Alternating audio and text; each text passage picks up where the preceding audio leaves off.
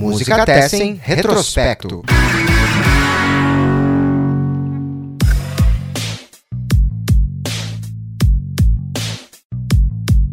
Salve, salve, amigas e amigos do Música Tessen. Eu sou Eduardo Osório e a gente está começando agora mais um episódio do Retrospecto, o nosso podcast que volta 50 anos para olhar para o que acontecia no mundo da música cinco décadas atrás. Então a gente vai dar sequência aqui à nossa roda de conversa, ainda gravando à distância.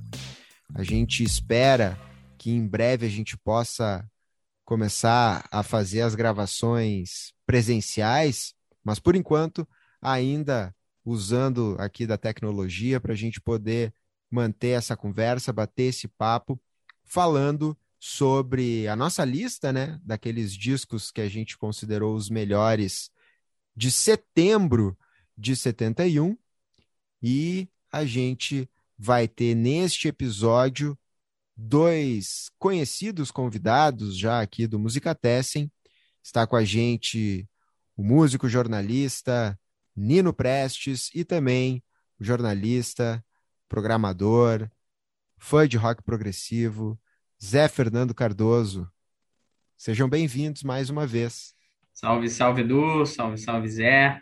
Prazer estar aqui novamente é, no retrospecto. E a saudação para todos e todas que nos escutam também. O Zé quer falar alguma coisa? Não sei se eu, se eu, se eu fiz, cometi algum erro ao anunciá-lo. Não, não, não. É, agradecer o convite mais uma vez, né? Cumprimentar os amigos, a galera que ouve aí. Esse negócio do rock progressivo virou uma marca, pelo jeito, né? Mas tudo bem. ah, é que é não é todo mundo que, que, que tem esse, tem esse essa amor, paixão, né? Essa paixão. É verdade. É. E o Zé, o Zé é músico também, né, cara? Que eu já, eu já vi um show do Zé, ah, do Zé verdade, cantando, verdade. uma presença de palco. Sério mesmo. Agora, é, a parte do rock progressivo é ironia, mas o Zé presença de palco, punk ali, gostei. Tá, dá uma enganada, deu uma enganada né, naquele dia ali, enfim, mas tudo bem. Não, foi divertido, foi divertido. Maravilha. Bom, a gente está entrando agora em setembro de 1971, né? Um mês que, por exemplo, John Lennon já não morava mais na Inglaterra, já tinha se mudado, tinha recém se mudado para Nova York. Foi nesse mês, no dia 11 de setembro de 71, que estreou um cartoon dos Jackson Five, que estavam fazendo uma grande uh, início, um grande início de carreira, né? Eles começaram, lançaram os, o primeiro disco no final dos anos 60 e vinham lançando hit atrás de hit, daí saiu um desenho animado deles. Mais ou menos era isso que acontecia por volta do mês de setembro de 71 e também alguns lançamentos, né? A lista que eu mandei para o pessoal tinha 39 discos, né, na, na, lista bruta. Como fomos só nós três que fizemos a lista dessa vez, a, o quarto integrante, o parceiro Bruno Matos, não conseguiu uh, dar conta aqui dessa vez, mas já está feito convite para um próximo episódio. Aí, menos discos citados, né? A gente, 15 discos foram citados, seis deles foram citados pelos três, e a gente, na nossa lista final dos 10 mais, teve dois discos brasileiros dessa vez, mas o primeiro lugar, mais uma vez, vem da Inglaterra. E a gente vai saber que discos são esses agora. Discos cinquentenários.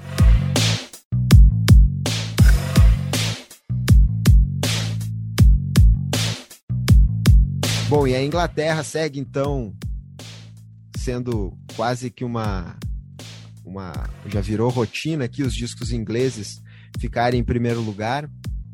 E a gente vai trazer esse primeiro lugar mais uma vez, um disco que eu, eu cheguei a ficar com medo, porque esse é um dos discos da, da minha vida, assim, eu, é um dos meus discos preferidos, eu acho que é um dos, dos cinco, talvez, se eu fosse fazer o top five da, dos discos que eu mais gosto mesmo, esse disco estaria entre os cinco.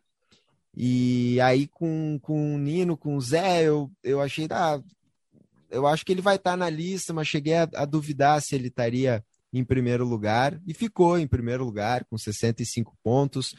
O Electric Warrior, segundo álbum do T-Rex, lançado no dia 24 de setembro, o segundo considerando esse o nome da banda, né? Antes se chamava Tyrannosaurus Rex, aí o Mark Bolan mudou para T-Rex e com isso mudou também a sonoridade da, da banda bastante. Esse disco é um marco, inclusive, para sonoridade que o T-Rex ficaria conhecido, que o Mark Bolan seria reconhecido, uh, enfim, para até hoje, né?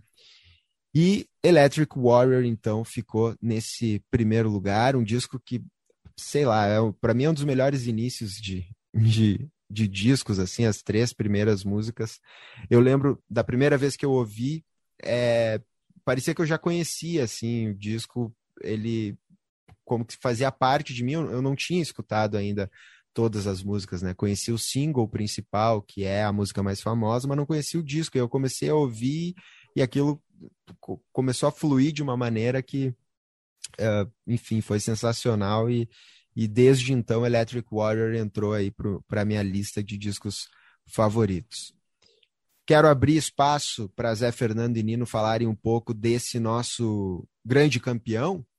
O Zé, que já que o Nino mencionou, né, aquela apresentação que tinha um, o grande frontman da banda ali fazendo a sua presença de palco, tinha um guitarrista meia boca do lado ali, mas T-Rex estava naquela setlist, né? Não com uma música desse disco, mas T-Rex estava naquela setlist, naquele setlist lá. Então, Zé, o setlist feito pelo frontman, né? Por José Fernando Cardoso. Então, eu vou fazer aí a, a as honras para o Zé começar a falar sobre esse disco um pouquinho. Diga lá, Zé.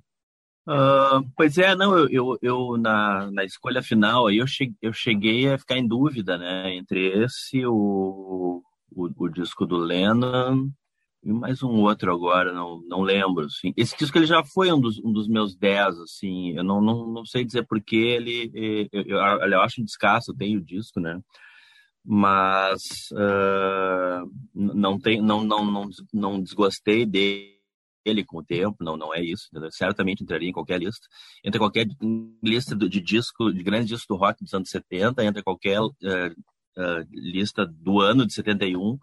E pelo que a gente está vendo, assim, até, né, para essas listas que tu manda para nós, assim, no, do, né, mês a mês e tal, né, uh, eu não, nunca tinha me dado conta, assim, de como o ano, o, ano, o ano de 71 é rico, né. A gente sempre lembra de alguns álbuns, assim, né, o What's Going On, do Marvin Gaye e tal, mas Uh, o próprio uh, Imagine do Lennon, né, do qual a gente vai falar aí na sequência e tal, mas eu realmente eu não, eu não lembrava a quantidade de obras-primas que tem esse, esse ano. Né. Construção, né, né Zé?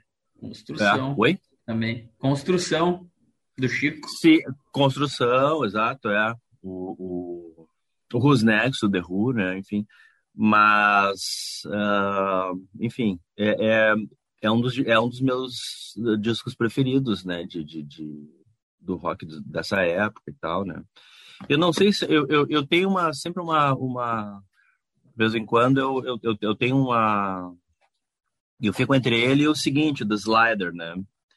Uh, eu, eu, eu, eu, eu, eu, eu tem, tem épocas que eu que foi um dos discos que eu mais ouvi na vida, né?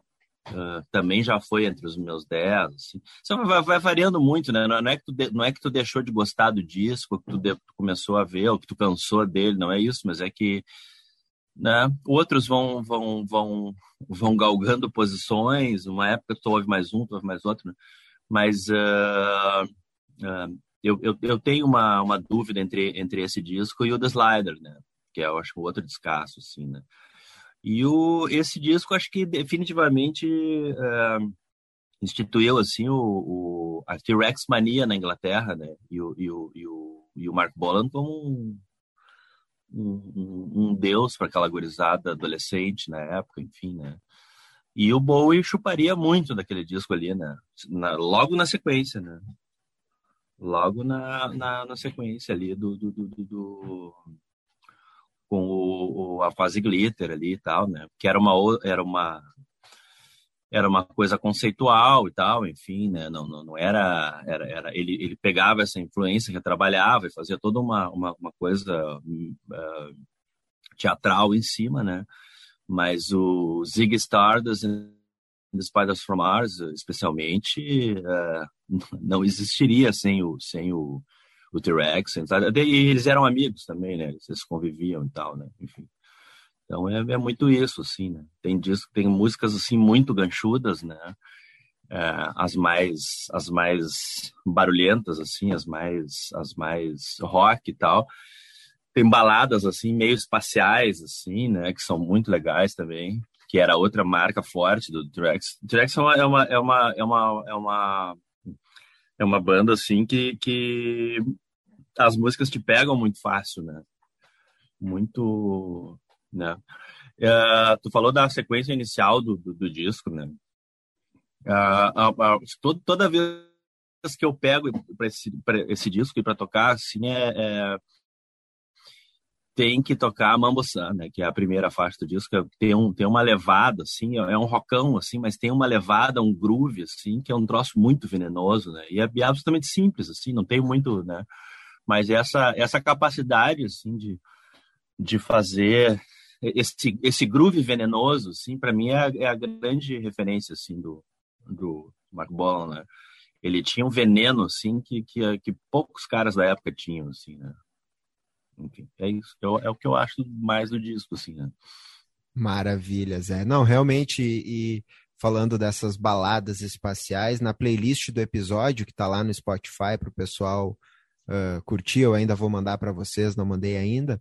Eu selecionei a, a, a grande faixa do ponto de vista uh, comercial desse disco é Get It On, né? Que é o grande single, que música mais conhecida do T-Rex, provavelmente, que inclusive fez parte de um outro podcast aqui do Musicatesting, o Deja Vu, porque mais tarde o Oasis uh, chuparia o riff de Get It On para fazer Cigarettes and Alcohol tá lá no, no, nosso primeiro episódio do Deja Vu, falando sobre essa chupada do Oasis.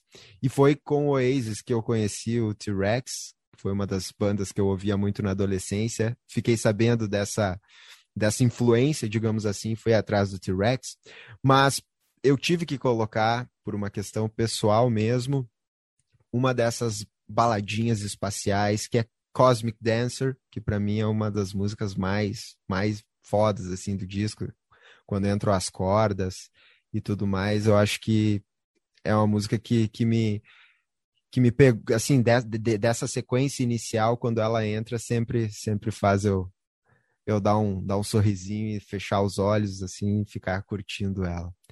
Mas vou passar agora para o Nino falar um pouquinho. Antes, o Zé um... quer, quer, dar um, quer dar um complemento. Não, só uma coisa. essa música que tu falou, Essa, coisa, essa música que tu falou, né? E ela tem uma participação ação marcante, o disco todo, né? Inclusive tem uma cena em que o disco é colocado na, na, na vitrola e ele é tocado, mas a música, especialmente, é, é no, naquele filme Billy Elliot, né? Do guri, que é filho da, do, de uma família de uh, inglesa, né? De, de, de, classe operária, assim, de, de uh, enfim, né? Que, que, que, descobre que tem que tem dom para dança, começa a dançar e aí enfrenta o preconceito da família e tal, né? E essa música tem uma, uma, quem quem não viu o filme é legal conferir. E essa música tem uma participação marcante no, no filme. Né? Não, eu, eu botei em primeiro, né, o disco. É... Mas assim, eu não vou dar spoiler dos outros, né? Mas uh... o o, é. qual, o o Electric Warrior? Botei em primeiro, né? O Electric terceiro. Warrior. Terceiro. Terceiro, terceiro. É, tem é. certeza. Tu, para tu ver como eu tô porque é o que eu ia dizer faz sentido agora.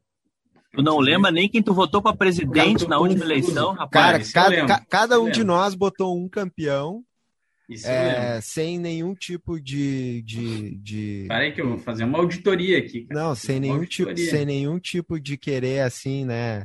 uh, dizer que eu puxei brasa para Ah, é, eu botei o Santana em primeiro. É Acabou o meu campeão sendo o campeão final. O Zé botou o Imagine do John Lennon em primeiro, que ficou em segundo, e tu colocou o Santana, que ficou em terceiro. É verdade, eu botei o Santana. Tinha me esquecido disso. É que o pai era pegado mesmo, né? O pai, tu vê como eu tô confuso, cara. Porque assim, o que eu ia dizer era o seguinte, ó, os seis primeiros discos da nossa lista geral, que também são os meus primeiros seis, só que não na, na, na ordem, né? Eles todos, assim, essa sacanagem tu dizer que um é melhor que o outro, mas a gente, enfim, a gente a lista é legal para a gente conversar e tal, né? Mas assim, desconsiderem que a gente que um é melhor que o outro, assim, quem está nos ouvindo, né? Porque não Sim, até porque são estilos diferentes, né? É, totalmente diferente. Tem alguns bem diferentes, assim. Uh, então, mas assim, o, o, o Electric Warrior, eu, eu acho que ele tem umas coisas muito peculiares, assim, né?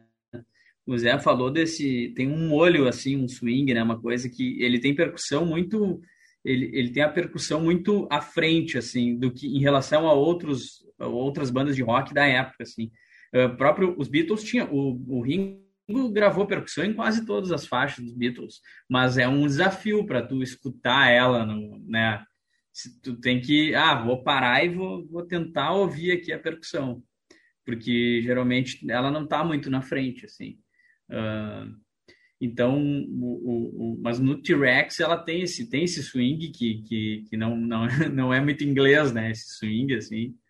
E, e outra coisa que chama muita atenção é o, é o, é o violão, porque o violão tá bem na frente também, assim. Porque geralmente também nas gravações tem o violão para fazer ali uma, né? Faz uma cama ali para as músicas mas no, no caso do T-Rex, é, apesar de ser bem rock and roll, tem mais violão do que guitarra, assim.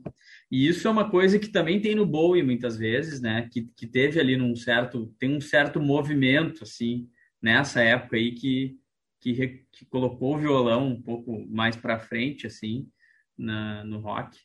E, e, são coisas bem peculiares do, do T-Rex, né? E o jeito de cantar também dele, que eu não sei explicar assim, é quase sussurrado, né? Uma coisa bem sexy, digamos assim. Uhum. Né? Tem uma coisa bem peculiar também, não é? Isso que eu não acho tão fácil de ouvir, assim, teu relato, do de que tu curtiu de primeira, eu não acho o T-Rex tão fácil, assim, de escutar, porque esse vocal, ele é muito peculiar, assim.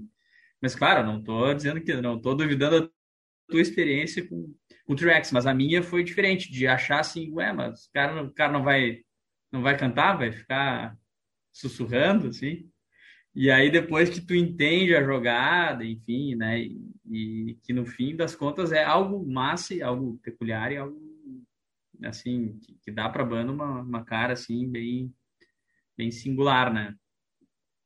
Uhum, não, realmente é, mas uh, enfim, uh, inclusive é, esse esse vocal dele é, é, algo que também me chamou a atenção. Acho que chama a atenção de qualquer pessoa que ouve pela primeira vez, né? E, e, enfim, foi algo que, que me surpreendeu, mas, mas não, não cheguei a estranhar nesse sentido de, de não curtir. Foi algo que, que eu fui levando na onda do som, assim, fui, fui curtindo muito. É, o que tu falaste dessa presença forte uh, da percussão e tal, e, e, e, do violão bastante presente, isso o Zé, eu acho que pode me corrigir ou até aprofundar, mas acho que tem muito a ver com a origem do T-Rex, que aqui eles já são uma banda, mas ele surge como Tiranossauro Rex, que eu falei antes, né? E era um duo. Era o Mark Bolan no violão e um outro cara que eu não lembro o nome na percussão.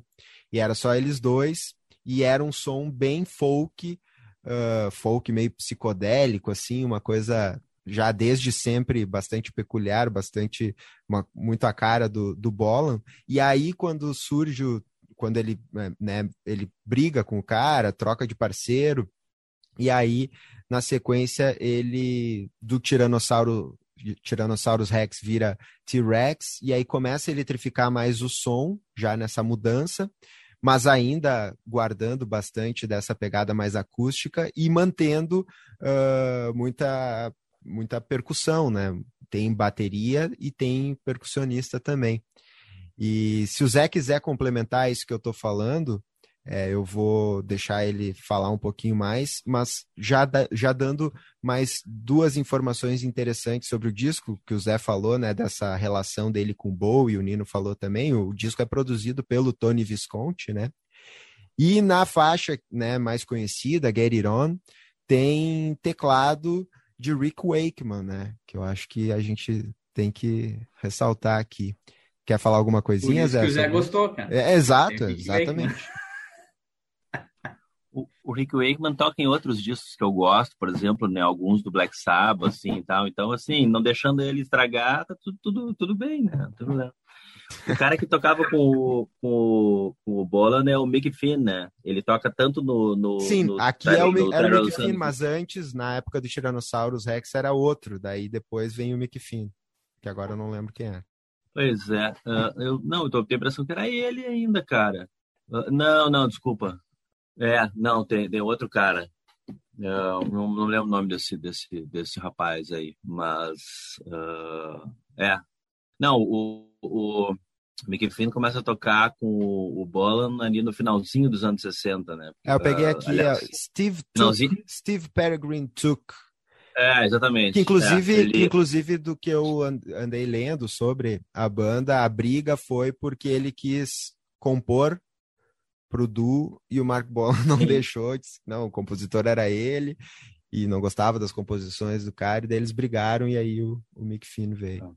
O Mark Bolan é um dos caras mais egocêntricos da história do rock, assim, né? Não, não vamos nos iludir, né?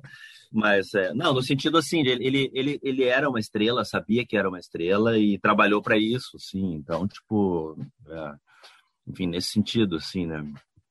Uh, não sei como é que era a relação dele com os, os os outros integrantes da banda e tal. Né? É curioso uma coisa, né? Isso é um problema de várias bandas, mas no caso do, do T-Rex é até meio estranho de, de, de, entender isso, sim, né? Porque o sucesso que estrondoso que o Bolan e a, e a banda, né? Tiveram uh, na Inglaterra, não tiveram nos Estados Unidos também, né? Ah, tudo bem. É, várias outras bandas acontece isso, né? Tu consegue entender, por exemplo, os Kinks, cara. Os Kinks têm um, um, as letras deles são muito britânicas, assim, são muito aquela crônica da, da, da, daqueles tipos sociais, assim, bem peculiares dos britânicos. Total, né? E fala Waterloo Sunset, né? Tem locais uh, e, e, tem um disco que é só sobre o Império Britânico, né? Uh -huh. Enfim, Sim. É. Realmente concordo. E ainda, e ainda, e ainda assim fez um, um, sucesso assim, ah, não, não, não chegou, não chegou a, a, ser comparado com The Who, com Stones, menos ainda, mas os, eles ainda conseguiram ter um sucesso bem razoável nos Estados Unidos, os Kinks, né? O T-Rex não, né? O T-Rex não foi um, não, não, nunca teve um grande sucesso nos Estados Unidos. Enfim. É, dessas coisas. Aliás, uh, só mais uma curiosidade, o disco é de 24 de setembro, de 2021, seis anos mais tarde, em 77, o Mark Bolan viria a morrer, né? Um dos caras que morreu jovem, aí com 29 anos, não pegou o clube dos 27, mas morreu com 29 anos, o Mark Bolan, que é aí o cara que uh, liderava, né, comandava o T-Rex, basicamente dá para dizer em certa medida que ele era o T-Rex, nosso grande campeão. O, esse disco ele foi lançado no dia 24 de setembro? 24 de setembro de 71, no final do. Eu acho que o Zé tá pensando numa coisa, talvez. No final do é. episódio, eu vou falar de outro disco que é de 24 de setembro, mas que é um pouquinho Lançado mais. exatos Exatos 20 anos depois, né? É, Exa isso, é isso aí, é isso aí. Mas, ah, falamos depois, então. Isso, deixa quieto, deixa para depois, né?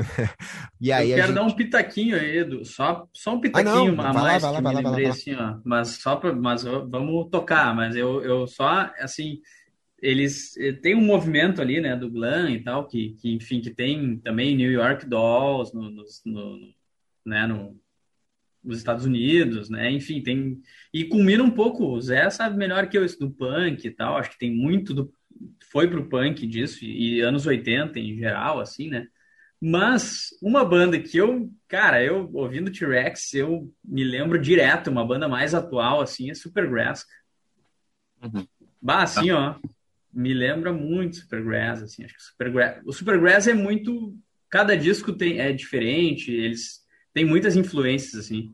Mas Sim. essa turma aí do Boi, do T-Rex, me, me lembra muito Supergrass. É, é a influência gritante, é. Aham. É, bem lembrado, bem lembrado. Maravilha. Bom, agora a gente dá sequência, então, aqui à nossa lista. Já falamos bastante sobre o T-Rex, a nossa principal sugestão aqui para vocês ouvirem disco fazendo 50 anos, o Electric Warrior. Eu acho que Get It On é uma música que todo mundo já ouviu em algum em alguma, alguma vez, porque é uma música bastante conhecida, já tocou em comerciais e tudo mais. Mas o disco todo é maravilhoso. Ouçam Electric Warrior com ele, né, de cabo a rabo. E vocês podem ir lá na playlist do Retrospecto, uh, setembro de 71, que começa com com Cosmic Dancer, né? Daí dali vocês podem pular para o disco, podem ouvir a nossa playlist toda, que na sequência tem os dois discos que completam o nosso pódio. E aí um deles é o campeão do Zé, o outro é o campeão do Nino. A gente já falou quais são esses discos. 50 anos fez agora, no dia 9 de setembro, o Imagine, do John Lennon. É... Bom, faixa título é acho das músicas, essa sim, das músicas mais conhecidas do mundo, né?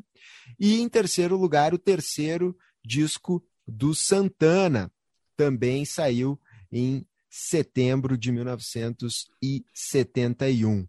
Eu vou passar a bola para o Zé, já que John Lennon foi o grande campeão dele. Se ele quiser já falar sobre o Santana, também fica à vontade. E depois, na sequência, o Nino pode falar sobre os dois discos. Se quiser dar uma ênfase ao Santana, que foi o campeão dele, fica à vontade. Mas como o Nino falou, né? Esses seis primeiros discos, que são as seis unanimidades, né? Os seis discos que todos citaram, são discos difícil dizer qual é assim absolutamente melhor que o outro. São discos diferentes mas fica aqui então já o, o registro para vocês de que ficam muito da preferência de cada um e às vezes até do momento em que está ouvindo, naquele momento curtiu mais ouvir um disco que outro e pequenos detalhes faz, fazem com que a nossa lista se forme desse jeito. Mas a ideia aqui é a lista servir de pretexto só para a gente bater um papo e falar sobre esses trabalhos. Diga lá, Zé, Imagine do John Lennon e o terceiro disco do Santana. É, não, então, o Imagine, é, cara, eu, eu acho ele é, é, um grande disco tanto quanto o Plastic Ono Band, né? Uh, e ele, eu votei nele primeiro, cara, em primeiro lugar, e não o T-Rex. E poderia ser o Santana também, porque é o, é o disco Santana que eu mais gosto, esse terceiro, né? É o que tem um groove, assim, latino, assim, mais... Tem umas... umas, umas tem, tem o disco tem batuca, depois o, Felipe ah, fala melhor aí, né? Mas uh, poderia ser qualquer um deles, cara. Eu votei no, no Leno, eu acho isso muito forte, assim, é, é a música título, né? Por mais, assim... Uh, que alguns vão torcer o nariz, assim, tal, manjada, talvez ingênua, por imaginar um mundo sem guerra, sem religião e não sei o que mais, cara. É uma música que marcou, né? Marcou a, a visão de mundo do, a, do Lennon, é essa, ficou desde sempre, né? É, enfim, é, sempre, a, esses dias a gente estava relembrando, né? o, o o 11 de setembro, né? Eu me lembro, não sei quem foi, cara, se foi o Neil Young ou alguém que, na, na, quando teve o 11 de setembro lá e tal, a TV americana fez ali uma, uma série com artistas, né, e tal. Eu acho que foi o Neil Young que tocou Imagine, né, se não me engano. É, é uma música que sempre é lembrada nessas horas de conflitos, de guerras, de muita intolerância e tal, né? Mas o disco tem outras grandes músicas, cara. Jealous Guy é um baladaço, assim, que é muito legal na versão do, do Roxy Music também, né? Uh, tem How Do You Feel, né? Que é o, é o que é a, a, treta dele com o, o, McCartney, né? Embora depois, mais tarde, eles tinham botado panos quentes, não, não era bem para ele que, que, que, eu queria endereçar a música, mas era assim, né? Uh, a história de ter anunciado o fim da banda tendo do, dos Beatles sem, sem eles terem combinado ah, tendo eles combinado previamente que ninguém ia fazer isso né? Não vamos esperar um pouco aí tal e, enfim né? Aí como o, o Paul McCartney estava lançando o seu primeiro disco solo né? O, o McCartney aquele ele aproveitou para jogar a bomba na, na, na, imprensa lá e tal, para, claro, né, para atrair todos os holofotes para ele. E aí, ó, falando nisso, né, já que a banda está acabando, estamos tendo um produto aqui que vamos lançar no mercado, né, e coisa e tal.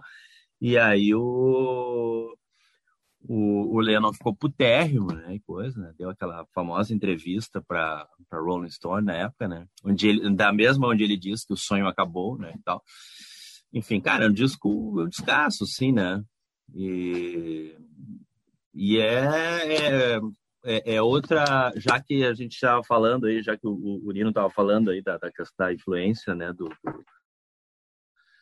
do, do T-Rex no som do, do, do, do, do Supergrass, né? O, o Lennon é uma grande influência não sei se tanto no Supergrass, o Supergrass tem uma marca de Beatles também, né? Mas, mas uh, naquela outra banda que a gente vai citar lá no final, lá, né? Uh, que, do, do, do, do, que também lançou um disco no dia 24 de setembro, só que no ano de 91, né?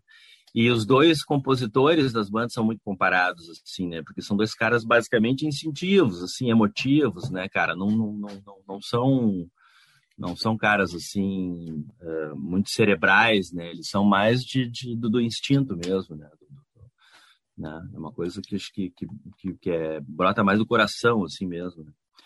E a influência nessa banda aí, né? Que nós vamos falar mais adiante. Ah, fica à vontade, é... fica à vontade. Podemos, podemos soltar já, não, não precisa fazer. Não, não, não, vamos, vamos deixar para o final, vamos deixar para o final, né? Mas, mas, mas enfim, é, tem, tem uma influência muito forte, né?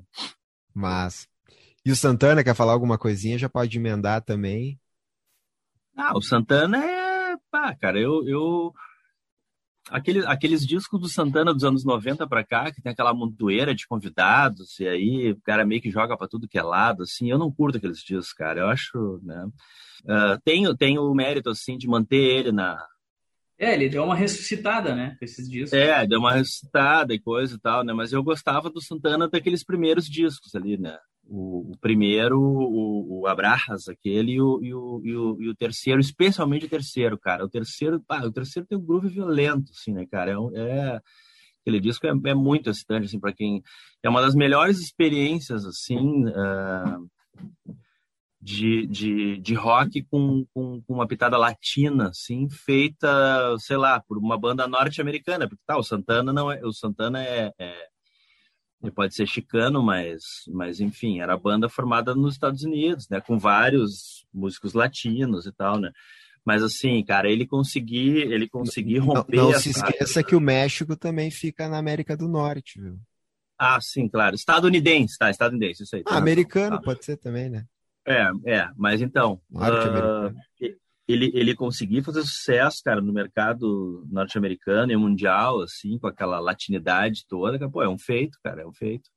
Né? Porque galera, enfim, é, é, é, muito refratária, assim, né? sei lá. Fazer um parênteses rápido sobre isso do estadunidense do, e do americano e tal. Teve um, um, um argumento que me pegou da última vez, que o fato de chamar os americanos de americanos, né? Porque eu, o, o argumento foi que, na verdade, o, o nome deles acaba sendo América, porque é Estados Unidos da América, né? E aí a pessoa diz: o Brasil já se chamou Estados Unidos do Brasil.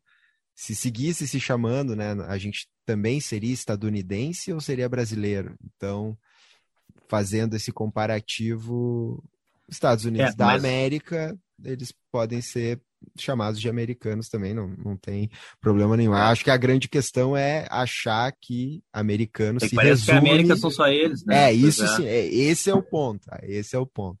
Mas, enfim, só fiz a, a brincadeira do norte-americano, até porque muita gente às vezes se confunde, né, que o México é, é da América do Norte, né, da, não é da América Central. Mas, e falando do, do Santana rapidamente, antes de passar a bola pro Nino e já fazendo o link para ele poder dar sequência. Uh, esses três primeiros discos do Santana são os três primeiros discos desse som, né? Desse som uh, latino, rock, uh, o, o, rock latino, né? Como ficou conhecido também, e com a formação do, do grupo que tocou em Woodstock, né? Que eles tocam em Woodstock quando uh, lançam o primeiro disco, fazem esse sucesso, lançam o segundo no ano seguinte, lançam esse terceiro, que é uma tríade sensacional, são um disco melhor que o outro. E aí, a partir do ano seguinte, já tem mudança na formação, já vai para um lado mais jazzístico, experimental, deixando de lado esse, esse, essa pegada mais, mais caribenha mesmo, com o, o né, esse, esse swing junto com o rock. Daí vai indo para um outro lado, né? Aí com isso eu acho que esses três primeiros discos do Santana realmente são os grandes discos uh, da banda, né? Uh, mas diga lá, Nino, não sei se tu vai concordar com a gente, vai discordar, vai vai vai me xingar, vai xingar o Zé. Fica à vontade aqui, é todo mundo livre. Não, eu ia falar justamente isso, assim, cara, que esse som dos três primeiros álbuns do Santana, ele, ele não existe, né? Porque por mais que a gente, assim, eu não sei, eu acho que se faz rock muito bom na América Latina, né? Uh, eu acho Novos Baianos, por exemplo, não deve nada para ninguém de, de, qualquer país. Uh, Mutantes ou Charlie Garcia. Mas enfim, Novos Baianos bandas. é rock? Bah, tá, não, não, não vou é, lançar polêmica agora, mas... uh, eu, eu acho que é. Eu acho que é. Tá, mas... Enfim, tem muita gente, cara, fazendo rock uh, na América Latina, muito foda, assim, né? Muita gente. Uh, mas, cara, eu acho que esse, esse, de certa maneira, como o Zé falou, ele se filia ao rock americano, gringo, ele tem uma coisa de Jimi Hendrix ali, né? De, enfim, e ao mesmo tempo é latino pra caralho, assim, né? Então, ele tem uma coisa, assim, que não, não tem, assim, não é reproduzível, assim, né? Até porque o Santana é um, é um virtuose, né, cara? O Santana é um virtuose. É, e, e, ele faz as, e é ao mesmo tempo, né? Não é aquela coisa não é aquela coisa que ah, uma parte é, é rumba, outra parte é rock, uma parte é... não é, é tudo junto, né? Então é uma mescla mesmo, assim, né? Um som próprio, peculiar que está nesses três discos. Eu acho que é difícil assim tu dizer qual que é melhor desses três primeiros, que é o Santana, né? O Santa, o Abraças e o e o Santana 3. E depois, como tu falou, vem uma fase mais jazz rock ali, ele fica mais fora dos holofotes também, né? Uma fase meio fusion, enfim. E aí volta com essa fase que o Zé falou, do, o Supernatural, acho que foi o disco que, né, que, que deu uma retomada na carreira do Santana, né? Eu acho legal, mas claro que nem se compara com esses três primeiros. Esses três primeiros discos, eles, eles têm uma coisa assim muito especial, né, cara? E uma energia assim que tu Pô, eu botei em primeiro, acho que muito por isso, cara, porque tu tá escutando ali e, cara, e te, te levanta, te, te coloca para cima, assim, né, cara? Diferente dos outros, todos que a gente. Talvez o T-Rex também tenha uma energia legal, assim, mas próprio, o próprio Tim Maia dando um spoiler já, mas, uh, mas esse, o Santana é, é inigualável nisso, cara, assim, é impressionante a, o que esse molho de guitarra com, com percussão tem, assim, é impressionante. É sensacional. É, completando o nosso pódio, então, né?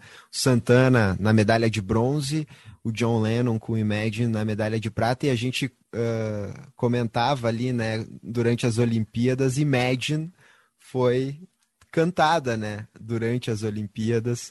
É, ah, a é música verdade. que. Deixa eu só. Eu esqueci de comentar o. Que volta o e meia aparece.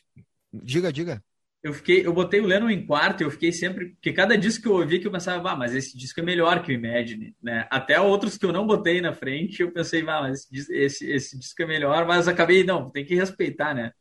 Mas assim, é que na verdade Imagine, cara, na real, assim, não tem como tu dizer que um, um disco é melhor que Imagine, né? É que, porra, Imagine, a música virou um hino, assim, absurdo, né, cara?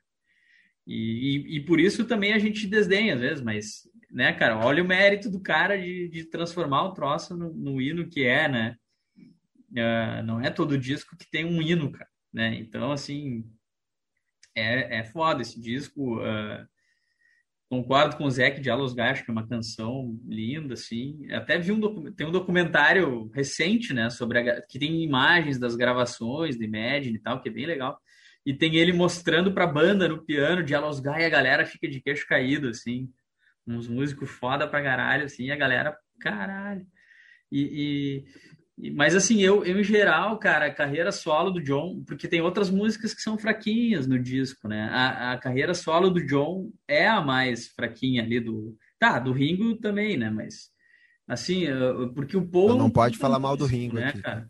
O Paul é um puta músico, né, cara? Então o Paul se meio que se salvou por isso, assim, porque o Paul é um, Paul é um gênio musical também. O John também é um gênio, mas o Paul, né, ele tem uma ele tem um, uma genialidade assim na uma na musicalidade mesmo de, de tocar instrumentos, enfim, de arranjos e coisas que ele que ele que ele se, se escapa nessa, porque eles já tinham produzido muita coisa foda nos Beatles, né? E o George não, o George estava tudo represado, né, cara? Que os, os, o John e o Paul não deixavam ele gravar os troços. Né? Os Beatles chegaram, os Beatles recusaram a música ao Things Must Pass, né, cara? Que tem uma demo dele, era para entrar em algum disco dos Beatles. E os caras não quiseram, não curtiram, sei lá. E aí o, o George, para mim, que é a melhor carreira solo, assim. Sim. Aí ele porque, deságua tudo quando. É, porque ele não tinha gravado as coisas boas dele. E... E o, e o Paul que tem. O Paul se vira bem, né, cara? O Paul se vira bem porque ele é um, um puta músico, assim, é, até virtuoso num certo sentido, assim.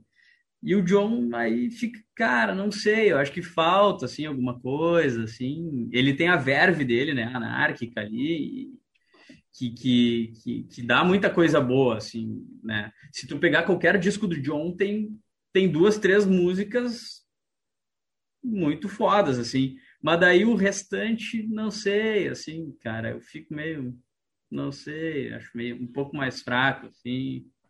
É, até pela personalidade dele, porque ele era o mais conflituoso de todos, né? Ele era um cara muito, um cara muito, ele era muito carregado, assim, né? É, então, até ele... Ver, cara, a quantidade de música da carreira solo do John que é ele pedindo desculpa para Yoko, acho que deve ter umas 10 músicas. Sim, sim, sim.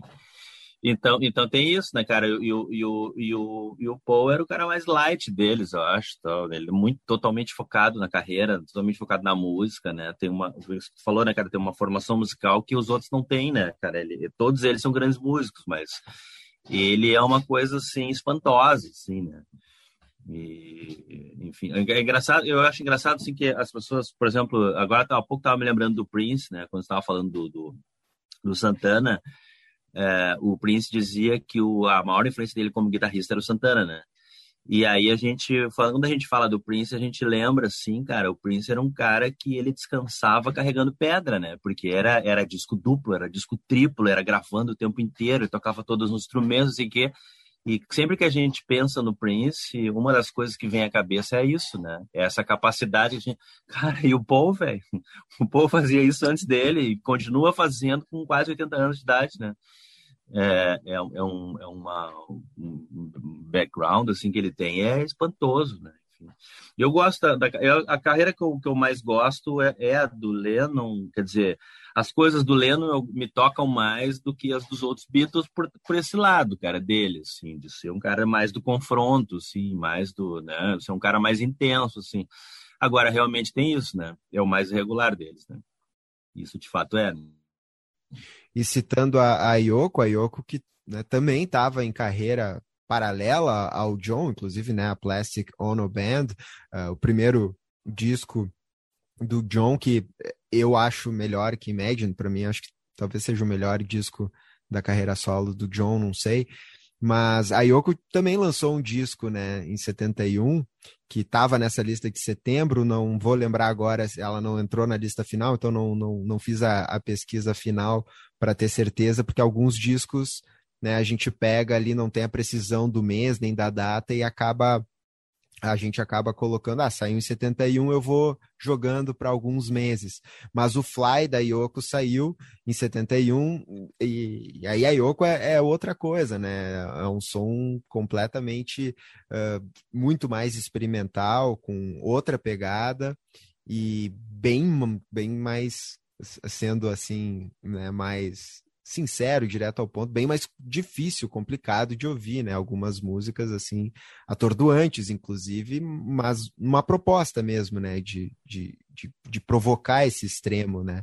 O Zé mesmo ficou na dúvida, né? Em off ele me, me confessou que, no fim das contas, adora a Yoko, mas deixou ela de fora, né, Zé? Cara, eu achei bacana o disco também, cara. Eu nunca tinha escutado. Não, é legal, é legal, mas, mas Ele tem, é um pouco tem... repetitivo, apesar de Sim. experimental, porque Sim. não fica na mesma experimentação. É, é uma coisa Não, meio de exaustão, assim, né? De, de ficar naquilo. E aí tem essas músicas mais longas. ah, mas, mas interessante de, de se ouvir, assim, também, né? E tem algumas É, músicas ela- massas, assim. Tem algumas, alguns sons bacana também. E- É, e, ela, e ela tinha essa coisa como artista visual já antes, né? De ser extremamente provocativa, ou seja, casou com o Beatles certo, né? Ela, tu não consegue, não consegue, tu consegue imaginar a, a Yoko casada com o Paul, né, cara? Que é um cara super light e tal, tu não consegue imaginar ela casada com o, George, que é um cara super zen, tu não consegue imaginar ela casada com o Ringo, que era um piadista, mas tu consegue imaginar ela casada com o Lennon, porque o Lennon era aquela figura ah, sempre, é, enfim, em conflito com ele mesmo, com o mundo, né, e tal, não sei o quê. Eu gosto, eu gosto, ah, eu gosto muito da Yoko até porque, pô, cara, ela é, ela é a genia do rock, né, cara? Ela, ela, ela, ela há, há 40, há 50 anos leva uma culpa que ela não tem, né?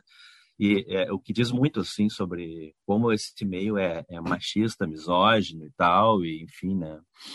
Ah, os discos dela são, são bem legais, assim, mas é, tem isso, né? De tão experimentais, assim, e às vezes, como o Nino falou, de repetitivos também, como é o caso do Fly, não são para não não é não são uma audição muito fácil, cara. Eu tocava esse disco no, no Companhia Magnética lá e tal, né? Mas eu confesso que dessa vez para fazer essa lista, cara, e, tinha, e assim tinha tanto disco bom nesse nesse mês, cara. Que, pá, cara, acho que a, a, Yoko vai me perdoar, mas eu vou, vou deixar de fora isso. Não, e, não, e não é um disco que eu tô ouvindo a qualquer hora também, como é o do Lennon, como é o do Santana, como é o do Tim Maia, como é o do, o do, o do T-Rex, né? O do, o do... Cara, tu, tu tem que estar numa vibe assim muito peculiar para ouvir esse disco, né? Uhum, com certeza. Mas então é isso, né? Da gente finaliza esse pódio com o Imagine, que na playlist está representado por Imagine, porque, enfim, por mais que a música tenha saturado, tenha outras que talvez sejam melhores, enfim, ou, ou, ou, que eu mesmo goste mais do que Imagine, não tinha como não representar Imagine sem Imagine na playlist. E o Santana está representado com o single No One to Depend On. E o Santana, que tocava muito no Brasil também, né? Tem aquela listinha das músicas que mais tocaram em 71, que eu sempre dou uns pitacos ao longo do, do episódio. A, a, música do Santana, que tocou muito no Brasil em 71, não é desse disco, né? Do disco anterior, que é Black Magic Woman.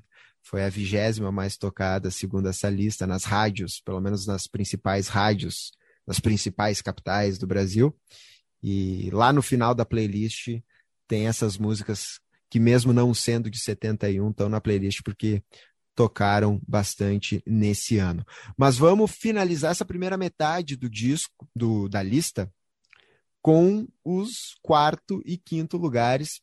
Agora a gente vai entrando para o lado da, da black music, da música negra, e pegando diferentes vertentes dessa black music. Em quarto lugar, já feito spoiler. Aí vou, aí vou só fazer um adendo, Edu. O, faça, faça. o Santana, ele costuma dizer que ele toca música negra e não latina. Ó, oh, então ele, já. Ele, ele fala que, enfim, que ele curte que, que, as influências dele são Jimi Hendrix, são claro. Bob Não, Marley. Enfim. Completamente todo sentido. E, e, e, mesmo na América Latina, né? Música Sim. negra da, da América música caribenha, Latina. música. Enfim. Não. Ele, ele um pouco rejeita a questão do latino, assim, uhum. não por.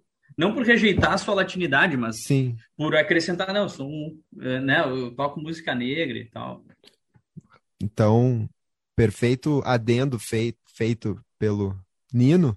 Então a gente prossegue nessa sonoridade da música negra, indo vindo para o Brasil primeiro para falar do segundo disco do Tim Maia, o disco de 71 dele, que ficou na nossa quarta posição. Tim Maia com esse início de carreira dos anos 70 estourando, né, fazendo um hit atrás do outro, tanto que desses terceiro disco, porque também os discos do Tim Maia é aquilo, né? Tim Maia, Tim Maia, Tim Maia. Então esse de 71 é o que tem Você, que foi a, a música que mais fez sucesso, provavelmente, pelo menos nesse nesse ano, né, de 71, segundo essa lista que eu menciono, está na 19 posição. E ainda Não Quero Dinheiro é desse disco, que também tocou muito. E a Festa do Santo Reis, que é a música que abre o disco. Essa não é composição do Tim Maia, né, do Márcio Leonardo, mas também fez muito sucesso. Esse é o descasso, segundo disco do Tim Maia, chegando aqui na nossa quarta posição o primeiro brasileiro que aparece por aqui. E para fechar essa primeira metade, o disco, o segundo disco do Gil Scott Heron, mas o, o, o, primeiro disco de estúdio, né? Ele tinha um disco ao vivo gravado num, acho que num bar, num, uma coisa assim, uh, que era um disco ao vivo mais com as poesias dele, musicado de certa forma, né? E aí esse é um disco mais musical, digamos assim, no sentido das músicas serem mais estruturadas, como canções. De... Não, o Nino pode uh, falar melhor sobre isso, me corrigir eventualmente, que é Pieces of a Man, é um disco sensacional do, do Scott Heron, que, enfim, merece muito ser ouvido. E se eu botei você do Tim Maia lá na playlist, desse disco eu coloquei The Revolution Will Not Be Televised, que tá nesse primeiro disco que eu mencionei, o disco de 70 dele, mas aqui aparece nessa versão muito massa também que eu coloquei na playlist para o pessoal ouvir. Então eu vou fazer o inverso agora, pedir para o Nino começar falando um pouquinho sobre esses um pouquinho sobre cada um deles, né? A gente está chegando à metade da lista. Tim Maia, Scott Heron fazendo esse, esse, esse final de top 5 da nossa lista de setembro de 71, Nino. O, o Tim Maia foi teu vice-campeão, né? Cara, o Tim Maia... É só pedrada esse disco, né, cara? É só pedrada. Você... É... Não quero dinheiro, não vou ficar. Ah, é, é Cara, é que e, e até é, isso é uma coisa. Esse, eu fiquei pensando que assim o Jill Scott Heron claramente assim o Tim Maia era um puta músico, né? Mas o Tim Maia, uh, enfim, nessa época nem se compara assim a, a, tecnicamente o que é o disco do Jill Scott Heron com o do Tim Maia, né? Uh, porque, enfim, acho que nem se sabia muito gravar, talvez, esse tipo de som no Brasil, né? E, mas o Tim Maia é difícil até comparar, né, as duas coisas, assim, o, o digamos que, que né, nessa black music o Jill Scott Heron representa, digamos, que, que, seria o original, mas se tu for ver, não, porque o Tim Maia, ele tem tem baião, tem, né, ele não dá para dizer que ele também está copiando os caras, ele não está copiando os caras, né? Então, mas fica muito difícil, porque um é brasileiro, o outro é americano, né? Mas, cara, Tim Maia é só pedrada, né? Esse disco é só pedrada. E eu acho, eu sempre reflito assim sobre as escolhas da carreira do Tim Maia, né? E como isso repercutiu, repercute hoje em dia, né? Porque uh, a gente, o Tim Maia Racional acabou ficando mais famoso, né? Porque ele tem nome. A, é, não, ele é um puta ser. disco. Só que todos Sim. os discos do Tim Maia se chamam Tim Maia, cara. É. Sabe? E aí tu não sabe direito tu, por disco. Ah, eu adoro o disco Tim Maia, tá ligado? Ninguém vai dizer que ah, eu curto muito aquele disco Tim Maia, sabe? Então, Sim. daí ele acaba sendo mais conhecido pelos hits, né? Sim. Que tem nos discos e, e era e, e, pelo Tim Maia Racional, né? Então, mas esses discos todos do início dos anos 70 ali, né? Tem o do, de 1970 também, que é uma capa preta daí, que é um clássico também, tem Coronel Antônio Bento e Primavera, Azul da Cor do Mar. Uh, são discos clássicos do Tim Maia, né? Mas a gente não tem assim esse esse culto a esses discos tanto, né? Assim, que fica difícil, né? Porque tem tem o mesmo nome. Enfim, eu não sei se foi decisão dele, se é de gravadora. Enfim, eu não sei muito bem como é que foi essa gestão da carreira, assim. Mas mas é, são putas discos assim, né?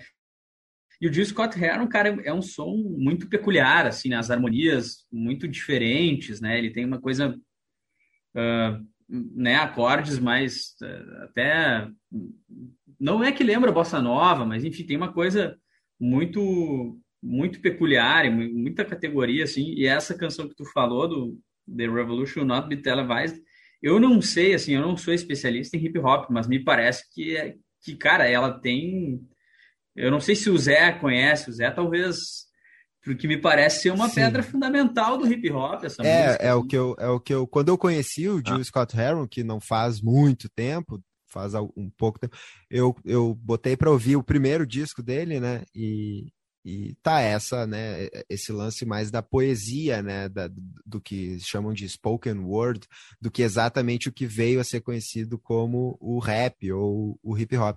Mas é, eu também eu, eu concordo que assim, se, se, se tem algum lugar que isso, que o hip hop começa a nascer, por mais que não seja considerado hip hop ainda, pode ser talvez um, um, um proto hip hop, assim como os estúdios eram o proto punk, né? Eu acho que é um, um, um disco que certamente uh, serviu de inspiração e aí já, já passamos a bola para o Zé, né? Se ele puder uh, falar um pouquinho sobre isso, se ele sabe um pouco sobre isso. Não, e, é, e, falar essas, sobre o Tim Maia já na sequência, o Zé tá liberado, o microfone aberto.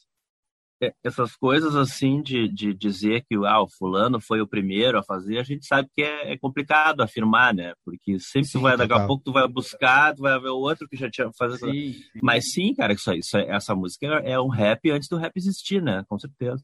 E não era, não, e não era só ele que fazia isso também, também tem outra coisa. Tem um grupo chamado The Last Poets, Uhum, tem uhum. alguns que, que, que, também fazia isso, né? Se vocês, se vocês uh, é um outro, que é dessa é um outro, também. É, é.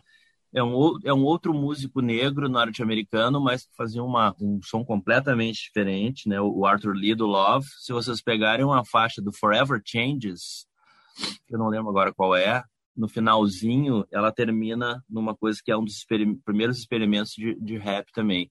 Cara, mas se a gente for cavucar assim a fundo, a gente vai achar outras músicas, né, talvez até mais antigas que que é, isso, isso tá na tradição popular também, né? É, exatamente. Porque a própria poesia tem musicalidade, né? Se tu for ler uma poesia, ela tem uma musicalidade, né? Então, Sim. isso também fica difícil. E tem coisas como repente, a embolada aqui no Brasil, né? Uhum. Enfim. Sim. Então, assim, claro que as, as coisas não surgem do nada, né? Vem, vem vindo, né? A coisa vem vindo ah. de, de longe, assim, né? Mas, o, essa, mas essa, essa música do, do, do, de Gil Scott Heron é uma, é uma contribuição importante. A, é, a, a, gente tem, a gente ouve, assim, é, parece que as letras dele também assim, são, são discursivas, né? E tem uma outra coisa também, a própria levada da música, que já, já aquela batida meio sincopada e coisa, já, já é bem, já é bem, já é bem feita para isso, assim, né? Parece, uma, uma a, parece, que a, parece que a música é feita meio para ser uma cama para os versos dele, assim, né? E quanto a essa coisa de, bom, e a, e a letra, né, cara? Quando essa coisa assim de a revolução não será televisionada, cara, isso é isso isso isso como como isso pega né essa essa essa ideia assim até hoje né quando a gente vê aí especialmente a cobertura jornalística aí de de alguns fatos né que que que, que, que alguns alguns merecem ampla cobertura e outros que deveriam ter e não têm é, enfim isso o, o, o Gil Scott Heron já, já, já, denunciava isso, né? Quer dizer, as coisas que realmente interessam ao povo então não vão aparecer na TV, né? Que boa que é uma parte frase delas. que pegou, né? Uma frase que a gente usa, assim, às vezes, ah, revolução não será tal coisa, né? Virou um, é. digamos, é. Meme, meme, também, de certa forma. Não meme, né? Porque nem existia internet, Sim. sei lá. Virou uma, uma frase que a gente utiliza, assim, né, no dia a dia. É, e, era, e era uma época de, de, de, de de, de, de uma, uma questão social assim nos Estados Unidos muito complicada também, né? Porque tinha o Vietnã, tinha, uh, enfim, uh, pouco antes teve aquela geração Woodstock da contracultura, já estava rolando uma repressão violenta, né, e tal, uma série de, de, de questões, né? Mas esse dia, mas falando sobre, sobre essa música, né, que é, que é massa, assim, é, é a música dele que eu mais gosto, basicamente, né? Mas, cara, tem Save the Children, tem Lady Day and Joe Coltrane, tem Home uh, is Where the Header Is. Esse, esse é, é um é um descasso esse, esse, esse disco, né? Não, certamente. E aí eu, eu, eu fui dar, eu, eu vim pegar a colinha aqui, porque a gente está falando também. Uh, o, o, o, Nino né, comentou ali sobre a, a qualidade musical e, e de produção do, desse disco também, né? Também por conta, a gente sabe, da, da, né, da, das condições técnicas lá nos Estados Unidos. O, o Nino fez aquela breve, uh, não comparação, mas fez essa, essa alusão com o disco do Tim Maia. O disco foi produzido pelo Bob Tielli, que trabalhou, tinha trabalhado já com Louis Armstrong, com John Coltrane também, e na banda tem o Hubert Laws na, na, na, flauta e no sax, e o Ron Carter, né, no baixo, o Ron Carter que é esse baixista onipresente, né, tu vai ver esses discos, eu acho que é um dos caras que mais deve ter gravado disco na vida, porque tudo que é disco tu vai ver tem o Ron Carter no baixo, né, e, e o cara é fenomenal, né, então tem uma banda espetacular também com ele ali, que né, faz os vocais e também toca piano, toca toca toca instrumentos também, não, não, não faz só os vocais. Mas é um disco maravilhoso e tá essa é a música que tá é e tem uh... coisa até tem coisa que inclusive essa flauta né puxa pro jazz e até para um jazz não muito convencional assim né uhum. uh, ele é um é soul digamos é o enfim funk sei lá como é que se se, se definiria, mas ele puxa, tem uma coisa jazzística ali, né? Não é um disco muito pop, assim, digamos, né? Ele tem uma coisa diferente. E o Gil Scott Heron, ao contrário de outros grandes músicos né, da, da, da, música negra norte-americana da época ali, pô, os anos 70 é, cara, é um mais fodão que o outro, né? ele, ele ficou meio à margem, né? Ele não, ele não foi um cara de, de sucesso aí como, sei lá, Curtis Mayfield, Steve Wonder, Marvin Gaye, uh, enfim, tinha, tinha um discurso mais, mais, mais porrada também, né? Mas, uh, enfim, mas ele não ele não ele gravou vários discos uh, ele não ele não teve o, sucesso de vendas como mas acho que é isso né o som dele não é pop né o som dele não é, às é. vezes é assim tem às momentos, vezes às vezes momentos é. assim é. mas mas ele não é. faz muita concessão à indústria assim parece é exatamente e sobre a questão da banda né agora voltando para o Tim Maia uh, cara uh, pessoal que toca o, o, o Tim Maia no disco que eu tava vendo aqui, né? Os guitarristas dele, cara, são o Wildon, né? Do glorioso Wildon, do Na Rua, na Chuva, na Fazenda, e o Paulinho Guitarra. A percussão, quem faz é o Chacal, Dom Chacal, né? Que tocou aí com grandes nomes da, da MPB e tal. O baterista, Paulinho Braga, também era um cara muito O Tim Maia tinha grandes músicos no, nesse disco aí. Uh, cara, esse disco, é, é, isso que o Lino tava falando, né? Os quatro primeiros discos do Tim Maia são todos chamados de Tim Maia, né? Eu não sei, aí eu tava pensando sobre isso, se de repente, se de repente foi uma coisa de gravadora também, cara. Por exemplo, o, o, os discos do Roberto Carlos também se chamavam só, aliás, se chamam até hoje, né? Roberto Carlos é, às vezes, eu acho que o cara vai na loja, Sim. às vezes o cara fica até na dúvida, né? Será que eu já comprei esse? Uhum. Né? O, o, o, do, dos do Timaya tinha isso, depois vem os, os dois do, do, do Timaya Racional e tal. E aí no segmento dele, na, na sequência dele na carreira, é que os discos passam a ter nome, né? Não, se bem que depois do, do, do Racional 2 ainda tem mais tem mais uns três ali com, com o nome de Tim Maia, né? Aí depois é que vem o Disco Club, Reencontro e tal. Mas são, são, são vários, né? É, e no caso e... do, do, do, Tim Maia, eu acho que tem, eu, eu não, não tenho na cabeça, assim, se o que eu vou falar tá certo, mas pelo que eu lembre, é, tem discos mais para frente na carreira dele que ele regrava músicas, né? Então também tem Sim. isso. Daqui a pouco tu lembra, sei lá, a pessoa conhece uma versão, né? Vai ouvir, ouve a versão original, ouve a outra, então acaba se perdendo um pouco nesse sentido. Tem muita, muita música, ou, ou algumas pelo menos, que são regravadas, retomadas em discos de estúdio, né? Não, não necessariamente ah. coletâneas. E tem, e tem algumas músicas também, exemplo de outros discos dele aí, que são feitas em inglês, né? Ele já ele tinha voltado lá, foi deportado, né? Uma história, uma história que ele, que ele, é, que ele se divertia contando, né, cara? O cara ainda tinha isso, era uma laje, assim, que era impressionante, né? Narcotics, ele gostava de falar, né? E, uh, tem várias músicas que são. Uh, várias não, nesse disco algumas, né? Cara, uma que a, por exemplo, o tributo ao Tim Maia do, do pessoal do Croco ali, da, né, que, que toca seguido aí, né, no, no, no Ocidente, coisa e tal, tem uma que eles tocam desse disco que é muito legal, que é I Don't Know What to Do With Myself, que é uma parceria do Tim Maia com o Wildon. Essa música é, é uma música pouco lembrada, assim, né? Quando a gente fala nos, nos, nos clássicos do Tim Maia, né? Mas que é, que é bem legal também. É um descasso, né, cara? Qualquer disco do Tim Maia dessa época aí, né? Uh, enfim, qualquer disco da, da, do Tim Maia dos anos 70 é, é, é, é clássico, né? Maravilha, isso aí. Assim a gente finaliza essa nossa primeira parte, né? Os, os primeiros, nosso top 5 dessa lista de 10. E só para uma coisinha que eu lembrei agora, a gente não chegou a mencionar no disco do T-Rex, mas com essa discussãozinha que a gente teve aqui, se o Jill Scott Heron é o, o, o um, início do, do rap, né? Um, um, um rap antes do rap. Uh, é difícil sempre de falar essas coisas como o Zé já, já mencionou, mas o, o T-Rex com o Electric Warrior e com, esse, com essa mudada que eles davam na, na carreira também da, dão início, se, seria ele, essa banda, ou, ou, é nesse momento que se dá início ao chamado glam rock, né? Que, que é a partir daí também que, que vai se estabelecer esse, esse, esse gênero, subgênero do rock, né? Muito, como o próprio Zé falou, uh, uh, difundido pelo David Bowie, mas fica essa, essa dúvida. Não sei se o Zé quer falar alguma coisinha sobre isso. Não, eu, é, eu acho que o.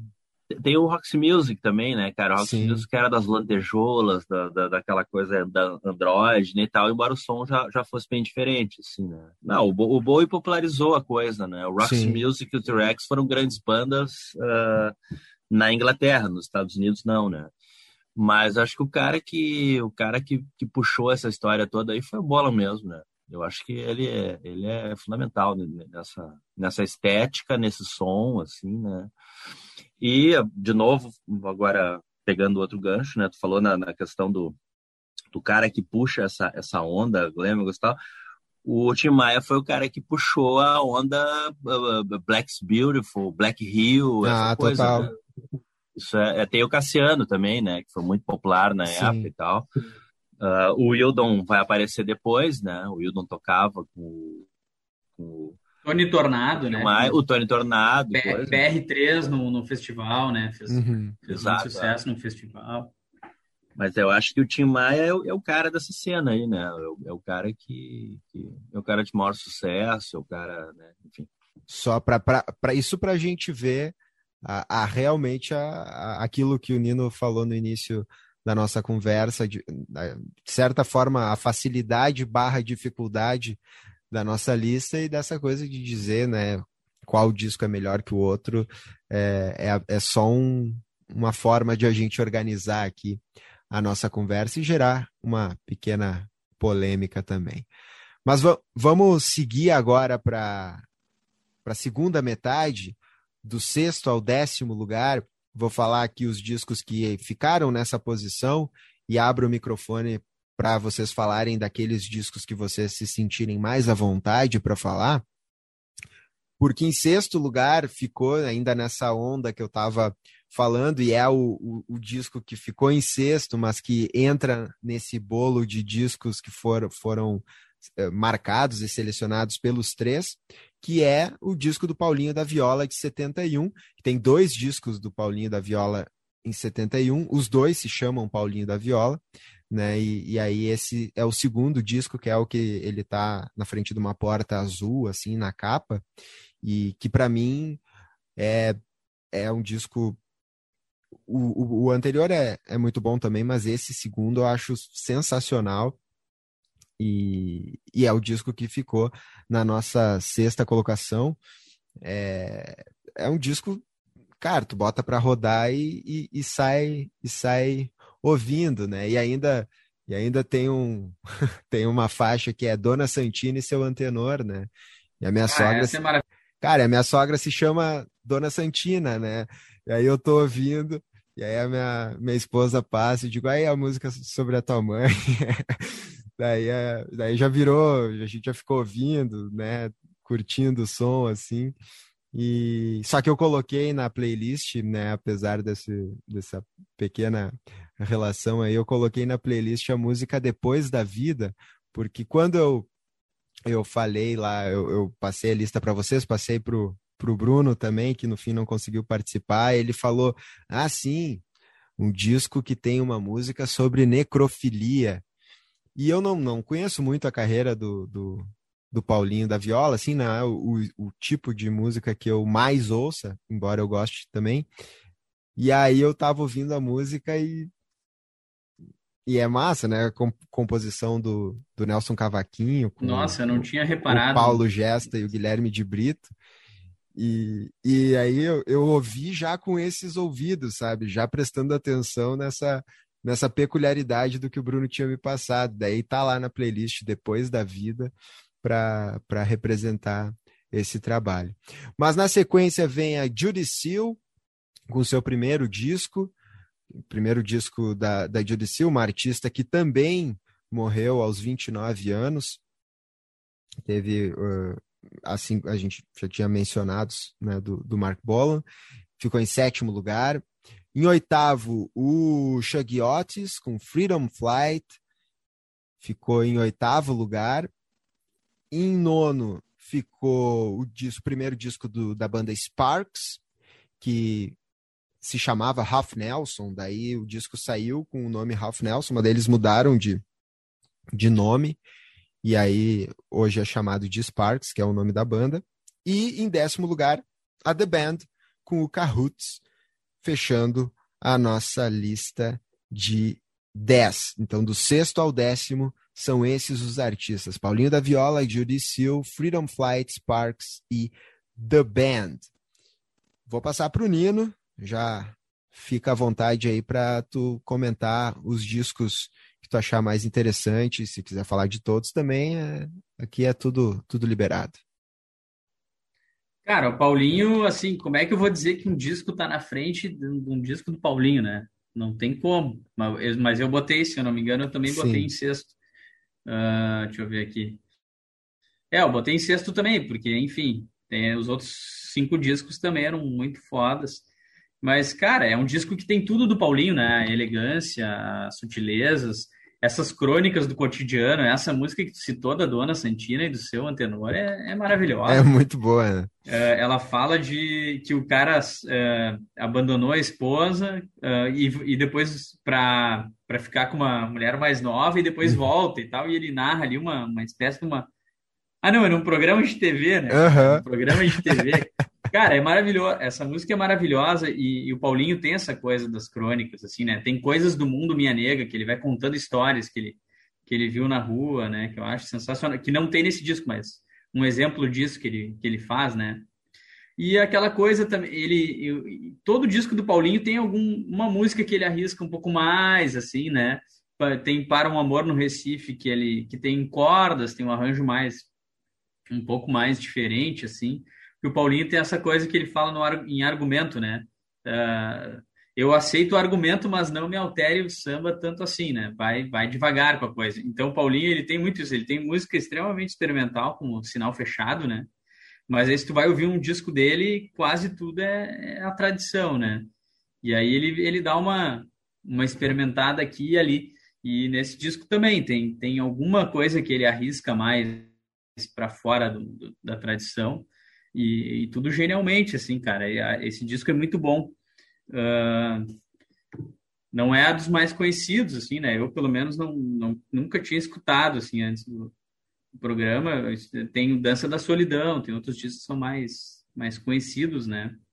Uh, cara, e os outros, assim, o Judy Seal eu nunca, eu nunca tinha ouvido falar, achei bem legal, achei que o Edu, o Edu que deve ter votado nela, né?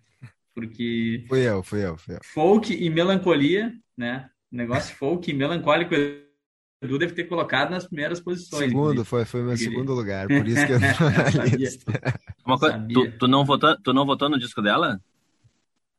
Não, eu, eu não conheci. Vamos, fazer uma auditoria nessa lista, então, porque eu também não votei. Não, só eu votei, botei em segundo lugar. Mas legal, é legal, eu, eu não conhecia, legal, assim. Uh, Sparks me lembrou muito também T-Rex, um pouco, cara. É, aí é a banda que só o Zé votou. Se o Zé quiser fazer auditoria, assim, a gente pode fazer, mas Sparks, o... só o Zé votou e entrou na lista. Eu não conhecia Sparks, tá? E, e, e, assim, tem muita coisa que ainda remete à psicodelia dos anos 60, mas já tem uma coisinha ali que o T-Rex estava fazendo e que eles fazem já parecido, assim, que, que né? Que parece já um pouco esse, esse movimento que a gente tava falando ali do, do Bowie e tal. Mas o Zé pode falar melhor. E, cara, The Band eu votei também, porque não é um disco também que eu, conhe que eu conhecesse, mas uh, escutei, achei massa. Tô, tudo que a The Band faz é de alta categoria, assim, né, cara? Eu acho uma, uma baita banda, assim. E Achei massa. O Shug Otis eu também não, não conhecia, escutei, achei, achei bacana também, assim. Uh, não chega nem assim esse dá para comparar que não não assim o por exemplo o Jill Scott Heron tá noutra noutra gaveta assim né de nessa nessa mesma vibe mais ou menos mas enfim mas eu acho é é um bom disco também e era isso era mas Queria nesse... que o Zé falasse do Sparks, eu quero que o Zé fale sobre o que, que ele. Se não tem um pouquinho do T-Rex ali, como é que é essa história? Então tá, já passamos de pronto para o Zé falar, já só reafirmando que a gente então fez, fez justiça, né? Colocando o Scott Harrow no nosso top 5 falo sobre o Sparks, então. Não, o, o Sparks é um. É um não, não, é, pode, eu... pode falar, pode falar sobre os cinco ou sobre tá. os que tu achar que tu eu que pode me... falar. É, eu que me intrometi. O, o, o Nino e... só fez ah, o. Tá. Não, o Nino só fez o gancho para pra talvez tá. tu começar falando sobre o, o, nosso nono lugar. Tá. Não, é, tá, não, só, só um. É, o, o Felipe já falou. É, muito bem assim sobre o Paulinho, mas só uh, só para completar assim, cara, é o, o, Paulinho, a gente estava falando antes, né, da, falando da, da, carreira irregular do Lennon, a carreira do Paulinho é muito regular, cara, é uma coisa impressionante. Ele parece que ele não ele não desperdiça Uh, canções, né, e tal. Eu, eu não sei como é que é o método de composição dele, porque ele tem esse lado, né, da, da tradição do samba, tem esse lado meio experimental e ele consegue casar muito bem as duas coisas. Eu não sei, ele, acho que ele é um cara que ele deve tocar e, e, e, e ficar burilando assim as canções muito assim, né? Uh, qualquer disco que tu pegar dele aí do, dos anos 70, ele gravava mais mais seguido, né? Aí chega nos, nos 80, é a, a, produção, a partir dos anos 80 a produção dele é um pouco mais espaçada, assim. Mas, cara, é, porra, é um dos grandes caras da MPB, do samba, de, não precisa nem colocar na, na, na na prateleirinha do samba, da MPB mesmo, né? E assim como o Timaya, é, e como boa parte da nata da, da MPB, né, é um cara um nascido em 42, né? Ano que vem ele faz 80, né? Timaya faria aniversário uh, de 80 anos, uh, desculpa, 79, 79. Agora, fazer agora no final do, do, do, mês, né? Dia 28 de setembro, se não me engano. Uh, então é isso, cara. O Paulinho é. Ah, o Paulinho é, é, é, de uma regularidade, assim, de uma, de uma classe, né, cara? É impressionante, né, cara? É, é o, aquele sambista de terno, assim, né? O cara que. Né? Como tem um jogador de futebol, aquele que joga de terno, cara, o, o, o, o, Paulinho não é, não é por acaso que é chamar de príncipe. Boa né, comparação. É, é, ele é do... Oi? Boa comparação, não, é, né? uma... é, uma... elegância, né? É uma elegância. É uma elegância impressionante, cara, impressionante, né? Uh, bom, sobre a, a Julie Sil ali, eu não vou, eu também não conhecia, cara, confesso, e eu vou deixar mais pro Edu falar, né? Porque eu não, também, também eu não, não cheguei a votar nela. Uh, o Sparks, cara, o Sparks tem uma, uma, uma trajetória que é muito curiosa, que é o seguinte, cara, como quando a gente falava antes, né, do, do T-Rex, que o T-Rex foi muito maior na Inglaterra, do que do que foi nos Estados Unidos. Com o Sparks acontece a mesma coisa, só que tem um detalhe: o Sparks é americano, né? Os Sparks são, da, são, são de Los Angeles, né? E aí eles eles eles tinham uma é, se a gente for se a gente for uh, uh, resumir bem as coisas, né? Gosto de rótulo, assim. Eles são uma banda de art rock, né? A, a própria, né? E eles têm uma, uma, uma, uma, uma, característica assim muito eles têm uma parada crítica assim em relação à própria música pop assim que é raro de tu ver nas bandas assim né? e eles não encontraram eco nos Estados Unidos eles encontraram eco na Europa né? Especialmente na Inglaterra. Uh, esse é o primeiro disco né? O segundo não sei se é o segundo cara acho que é o segundo que é o Kimono My House aquele é o, é o, o, grande disco deles, é o disco que fez uh, sucesso. Se tu, se tu encontrar alguma banda no mundo tocando uma cover deles, vai ser uma música desse disco, que é This Town Ain't Big Enough for the Both of Us.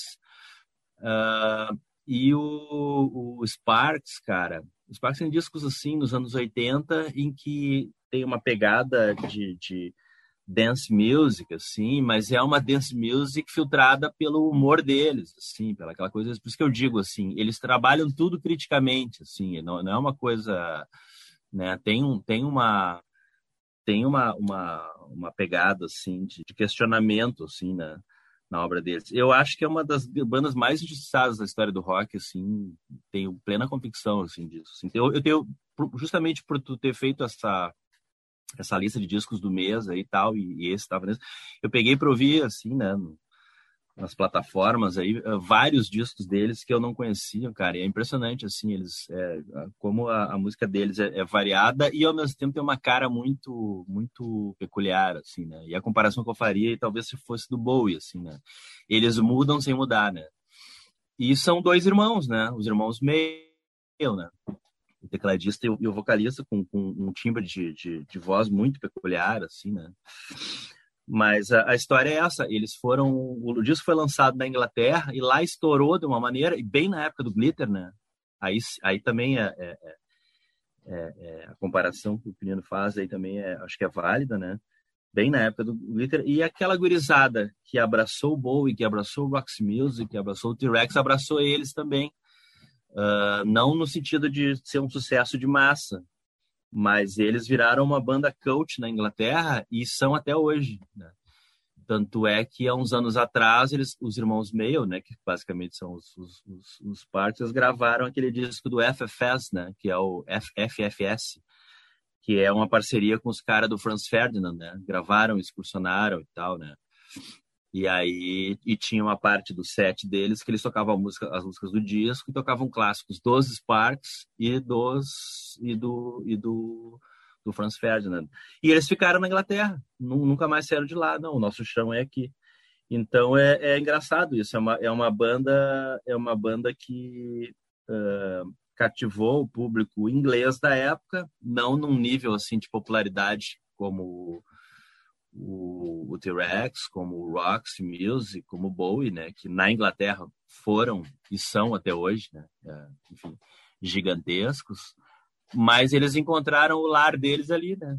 É uma coisa, é uma, uma trajetória assim muito curiosa, né? A gente consegue, a gente às vezes tem bandas que uh, inglesas que até fazem sucesso mais nos Estados Unidos que na Inglaterra. O caso notório do, do Black Sabbath, por exemplo. Né? Black Sabbath tem os seus fãs na Inglaterra, mas virou uma banda assim de massa nos Estados Unidos. Né? Uh, tem bandas que não conseguem fazer essa, essa não conseguem reproduzir o sucesso que faz na Inglaterra nos Estados Unidos, ou por serem inglesas demais, ou sei lá por quê, né? Mas é muito raro tu encontrar uma banda americana que acha o seu lar na, na, na, Inglaterra, né, cara? É o caso dos Sparks, né? O Velvet, talvez um pouco também, né? O Velvet nunca foi uma grande, não foi uma banda de massa nos Estados Unidos e encontrou, assim, respaldo da crítica, do, dos fãs na Europa também, né? Mas como já tinha acabado também, né?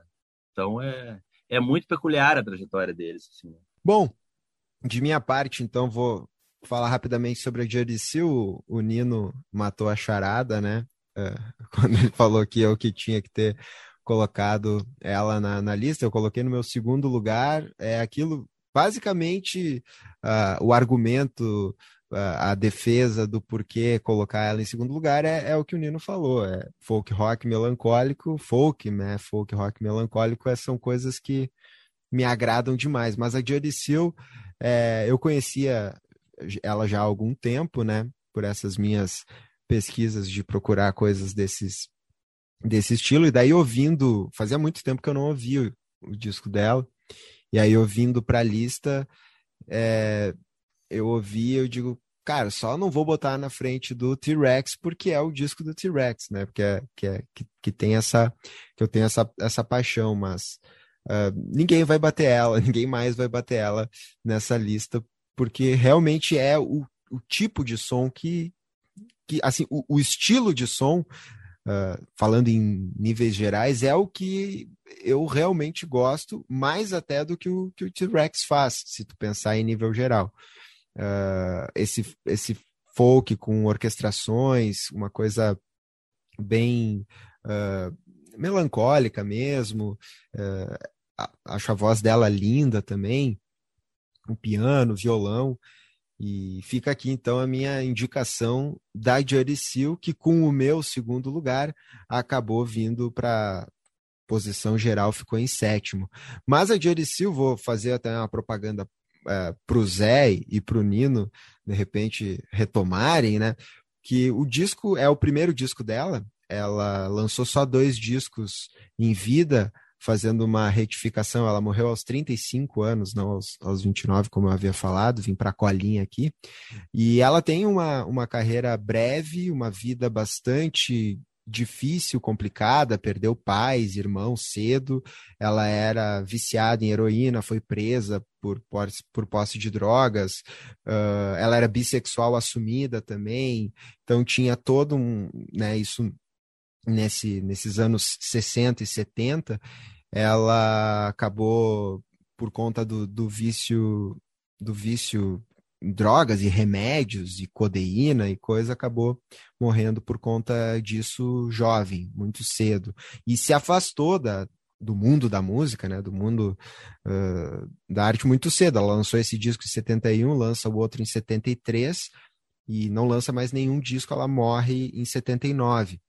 E ela fez uh, tour, né, fez turnê, abriu shows para o David Crosby, pro, pro Graham Nash, também pro Cat Stevens. Aliás, uh, o David Crosby que toca nesse disco, o Graham Nash também toca e produz uma das faixas, mas quem produz o disco mesmo é, é um time de produtores, entre eles o Henry Lewy, que trabalhou com a Johnny Mitchell, com o Leonard Cohen, enfim, tudo isso para dizer que vocês talvez possam né, ouvir novamente a Judy Seal, esse é o primeiro disco dela.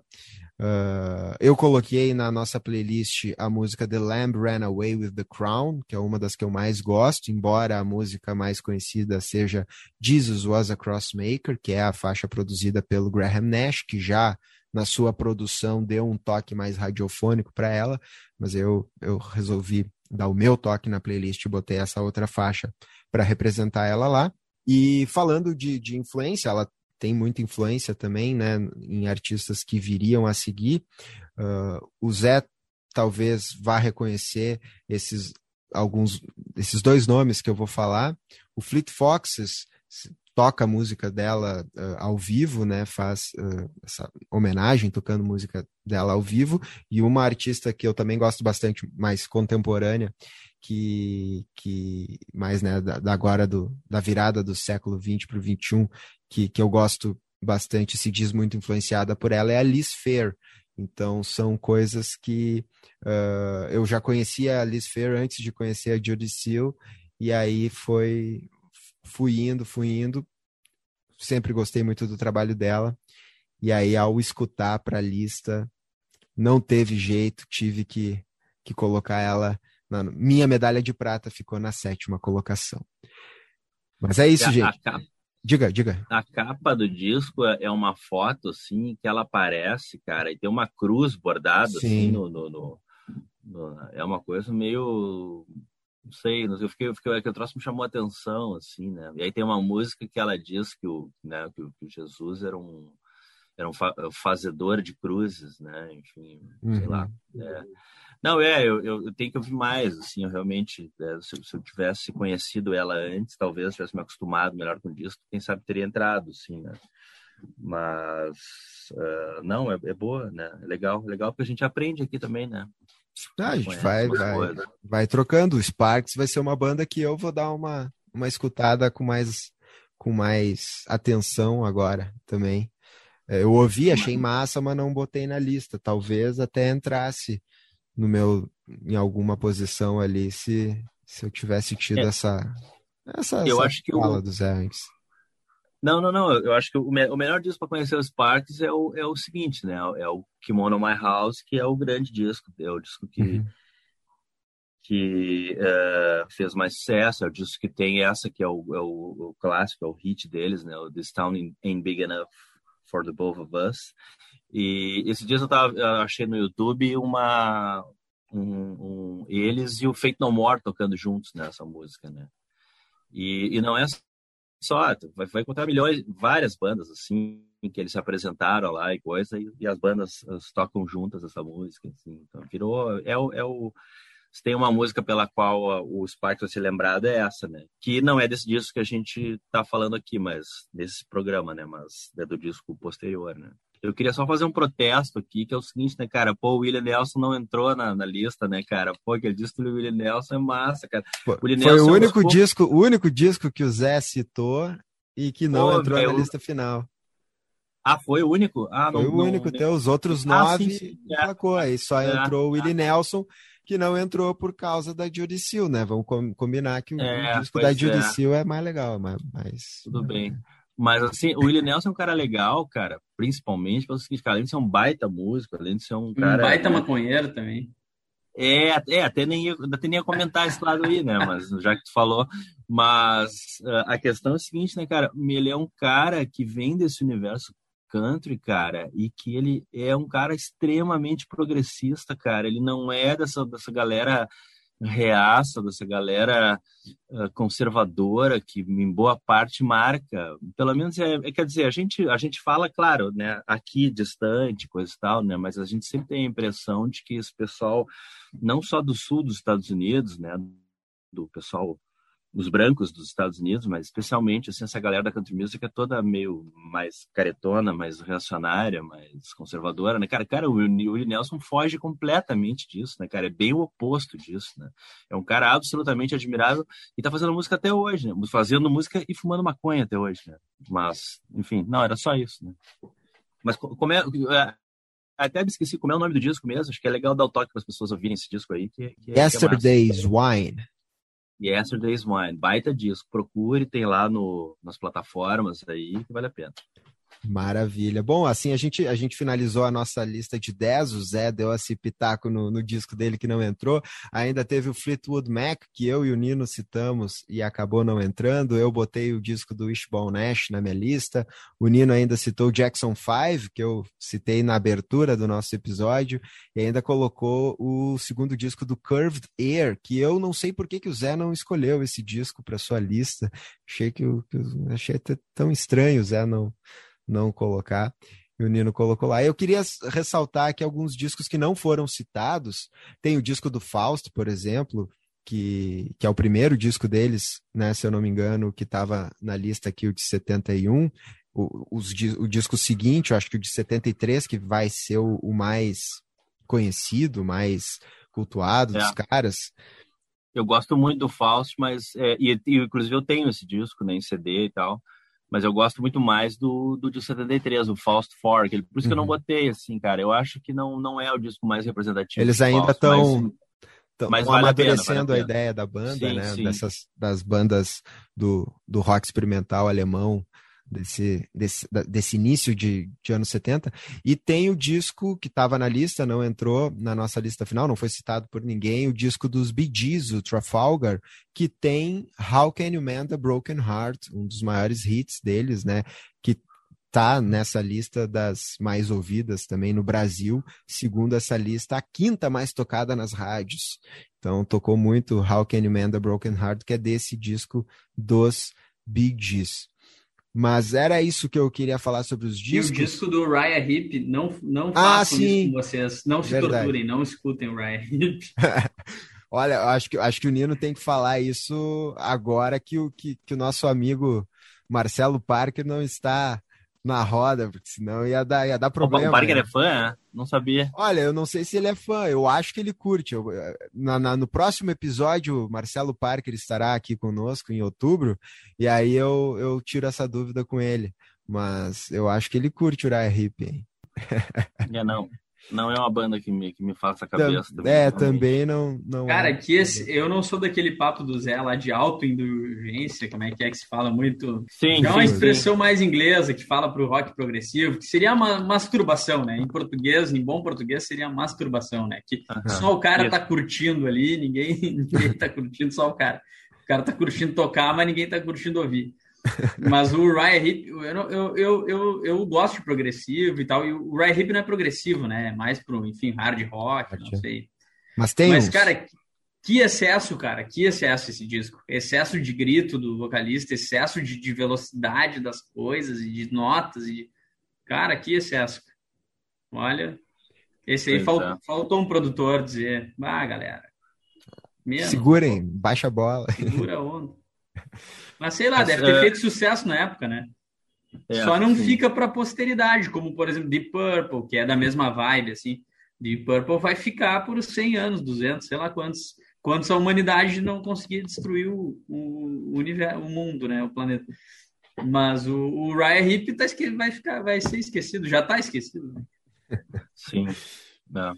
Mas uh, não, faltou dar uma, dar uma uma, uma, comentada rápida aí naqueles dois discos ali, né? Da, da, da The Band e do Shugiots, né?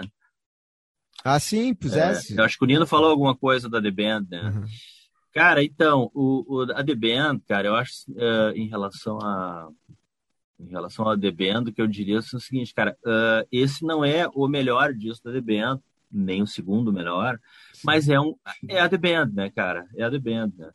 Uh, o, o, os discos anteriores ali, cara, especialmente o primeiro, Music from Big Pink, e é o disco 69, aquele simplesmente chamado The Band, que é o meu preferido, né? Do, do, tem Up on the Cripple Creek, tem. Ah, aqueles, esses dois são. são cara, esses, esses dois são.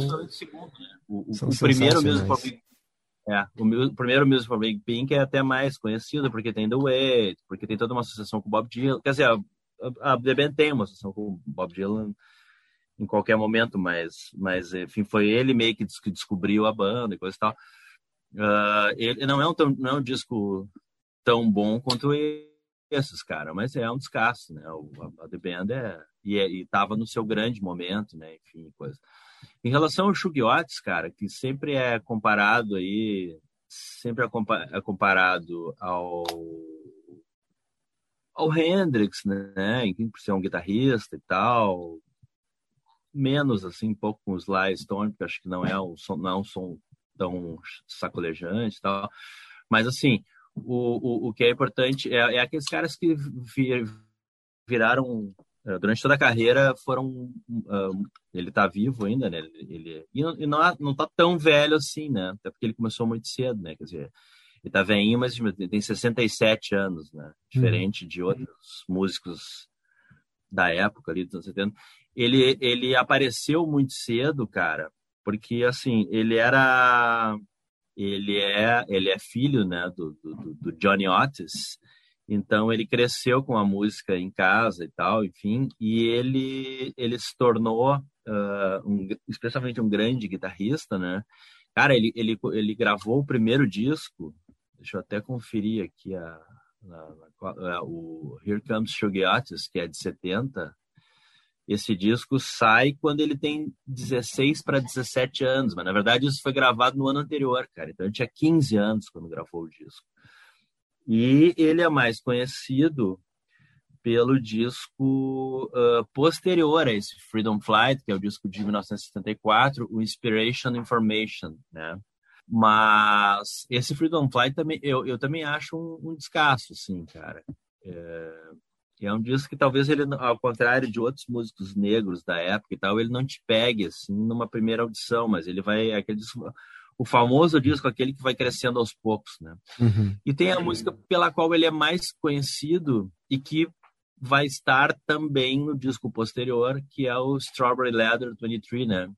Uhum. E depois foi em 77 com uma outra banda black americana chamada The Brothers Johnson É a música e... que estará está na, na playlist é. representando o vers... disco. E a versão do, do Brothers Johnson tá na trilha de um filme do Tarantino que eu acho que é o Jack, Jack Brown, é, enfim. E ele é um cara interessante a ser, a ser descoberto aí também, porque é um baita músico, um baita guitarrista. Ele tem uma influência do blues, né? Mas ele tem outros elementos na música dele. Eu acho que é um cara legal, assim, né? Esse disco especificamente e, e, o, e o posterior, que é o, o, esse que eu falei aí, o Inspiration Information, que é de 74, cara. E ele tá aí, ele, ele, tá na área aí até hoje, né? Meio sumido, assim, né? Uh, o, depois do Inspiration Information, que é de 74, cara, o primeiro disco que ele gravou dele, né? Dele, tem algumas colaborações aí no meio, mas foi só agora há pouco, em 2018, chamado Interfusion. Até nem conheço esse disco, né? Só os primeiros ali. Mas, enfim, é, é um cara que vale a pena ser descoberto aí, eu acho. Massas, é massa. Isso, isso, isso é, um, é um dos, dos, dos objetivos aqui do, do retrospecto, né? Esse, esse pessoal que tem trabalho bacana e de diferentes áreas da música, né? Diferentes estilos, e a gente poder falar um pouquinho para daqui a pouco alguém descobrir e descobrir um som legal que, que não, não encontraria, né? É o caso do Shaggy Otis, é o caso da Seal, enfim. Mas assim a gente termina, né, a nossa lista de 10, os 10 mais de setembro de 71. Agora a gente vai para aquela partezinha final ali só para ver o que estava no topo das paradas naquele mês as mais ouvidas. Bom, e assim, é, eu falo um pouquinho da Billboard e das charts britânicas, né? Algumas das músicas que mais tocaram em 71, que eu separei para nossa playlist, tá lá no final da playlist, vocês vão ver, já falei dos Bee Gees, já falei da Black Magic Woman, do Santana, que não é do disco que tá nessa lista, mas que uh, tocou bastante aqui no Brasil, tem as músicas do Tim Maia, enfim, mas tem também as coisas que estavam em primeiro lugar, né, na Billboard, né, nos Estados Unidos e nas UK charts, nas charts britânicas. Na Billboard, o, a parada de discos em setembro de 71 foi dominada por um disco que entrou no primeiro lugar no final de junho, ficou todo julho, todo agosto e todo setembro em primeiro lugar. Um disco que foi lançado em fevereiro foi segundo lugar da nossa lista aqui do retrospecto, que é o Tapestry da Carole King, descasso, né? Maravilhoso, a música You Got a, You've Got a Friend que que tá nesse disco é, foi gravada por todo mundo naquele ano, né? Todo mundo gravava uma versão dessa, dessa música, Tapestry se manteve todo mês de setembro em primeiro lugar na Billboard. Já nas paradas de singles, o Paul, a gente falou bastante do Paul aqui, né? Ele lançou o Ram em, em 71, que foi o nosso terceiro lugar do mês de maio. O single Uncle Albert Admiral House ficou ali numa semaninha em primeiro lugar e foi desbancado pelo Donny Osmond dos Osmonds, que saiu para fazer carreira solo, lançou o single Go Away Little Girl. Uh, o disco sairia em outubro, mas o single saiu em julho e ficou em primeiro lugar. É, popzinho americano, mas uma musiquinha bacana, legal de se escutar, assim. Não acho nada super, mas é uma musiquinha bacana. Lá na Inglaterra, cada semana teve um disco em primeiro lugar em setembro. Começando pelo Bridge Over Troubled Water, do Simon Garfunkel. Eu já estou cansado de falar esse nome aqui no retrospecto. O disco foi lançado em janeiro de 70. Tá lá no nosso primeiro episódio do retrospecto, que a gente gravou ainda em versão presencial em janeiro de 2020, uh, ah, quando a gente falou sobre é, esse disco que foi a despedida dos irmãos, né? Dos irmãos, despedida da dupla. Uh, e, e eles ficaram por muito tempo em primeiro lugar, saíram, voltaram, saíram, voltaram. Em 71, eles ainda apareciam como o primeiro lugar nas charts britânicas. Aí, na sequência, vem o The Who, com o Who's Next, chegando em primeiro lugar. Foi o nosso campeão do retrospecto de agosto. O Deep Purple, citado recentemente pelo Nino aqui no episódio com Fireball, chegou em primeiro lugar. Foi o nosso nossa medalha de bronze dos lançados em julho.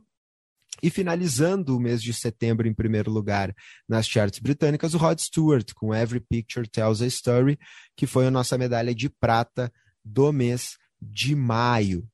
E nos singles, lá no Reino Unido, a Diana Ross seguiu ainda com I'm Still Waiting, um, um single dela uh, do disco Everything is Everything, que é um disco de 70, de novembro, mas o single saiu, esse single saiu em julho, e aí entrou no primeiro lugar em agosto e ficou mais uma semaninha de setembro e foi desbancado por um single de 1964, aí dessas coisas que precisa de alguma pesquisa um, um pouco melhor do porquê que Hey Girl Don't Bother Me, dos The Thames, que é um single de 64, se recuperou, de repente foi relançado na Inglaterra e atingiu por três semanas o primeiro lugar das charts britânicas em setembro de 71.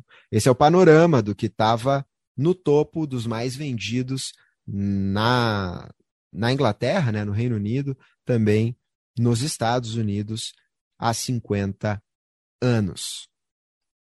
Algum comentário? Alguém quer fa fazer algum comentário? Senão a gente segue para o final, para a despedida. Não, só alguns dias que tu citou aí são de. Teve um programa que acho que foi o de agosto, que eu ia participar, aí me atrapalhei com algumas questões, aí não consegui, mas eram todos que estavam na minha lista, assim, né? Tu falou do, do de Purple e do. Ah, do o Who's Next. O Who's Next é, é um dos meus 10, né? Sempre. Até é discutível se é o melhor disco do The Who, né? Tem gente que que acha que o, o Cell Out é o melhor disco, né? Enfim, tem não, gente que gosta. Cell Out, não. Mas o Cell Out é legal porque tem um caráter meio experimental, assim, que é, aquela coisa. O nome é muito melhor, por exemplo. é, tem, tem, tem, tem assim, o, a, aqueles, aqueles comerciais no meio das Sim, músicas. Não, é legal, mas. É um é desgaste. É fraquinho. Fraquinho. Mas... Não, não, fraquinho não, pelo amor de Deus. Não, é legal. É, não, não, não, só um pouquinho. Não, eu sou fãzão de The Who, cara. Era a minha banda preferida. E o The Who é o seguinte, né? O The Who, a, a, os, alguns dos melhores discos deles são ao vivo, né? O Live at Leeds, por exemplo. Live at Leeds, é. E tem da Ilha de White, mas é o mesmo show, né? É que, é que, é que nessa época eles tinham o melhor show né, do rock né, britânico e americano, sem dúvida nenhuma, assim. Talvez o Hendrix, né? Enfim. Mas esse show deles que eles tocavam Tommy e algumas outras músicas ali, cara, era uma. Era muito foda. Turbina Das, né? Turbina é, Das. É, era foda. Ah, o, não sei se vocês viram que está saindo aí agora no Brasil, não lembro o nome do livro, tá? Mas pesquisem, está saindo uma biografia do Keith Moon, né? Keith Moon que durante muito tempo se falou que se faria um filme a respeito da, da, da, da vida dele, né, e tal, até se falou em alguns atores que estavam cotados e essa biografia nunca saiu, né, cara? Ele, bah, ele, ele, ele é um dos caras mais doidos da, da, da, história do rock, né? Porque ele era, ele era, ele era meio, ele tinha, digamos, é, ele tinha um, como é, que, como é que chama, rapaz? Agora me esqueci, aquela coisa da criança, ele era meio hiperativo, né, cara? Esse que é o negócio, eu não conseguia, eu não conseguia parar, né? Não conseguia parar. Era, Foi pro instrumento certo. ele tocando bateria, né? É, é tu vê, né? Era então, frenética. Era, era frenética. Bom, com isso dá dá o, o gancho para gente ir para a nossa parte final.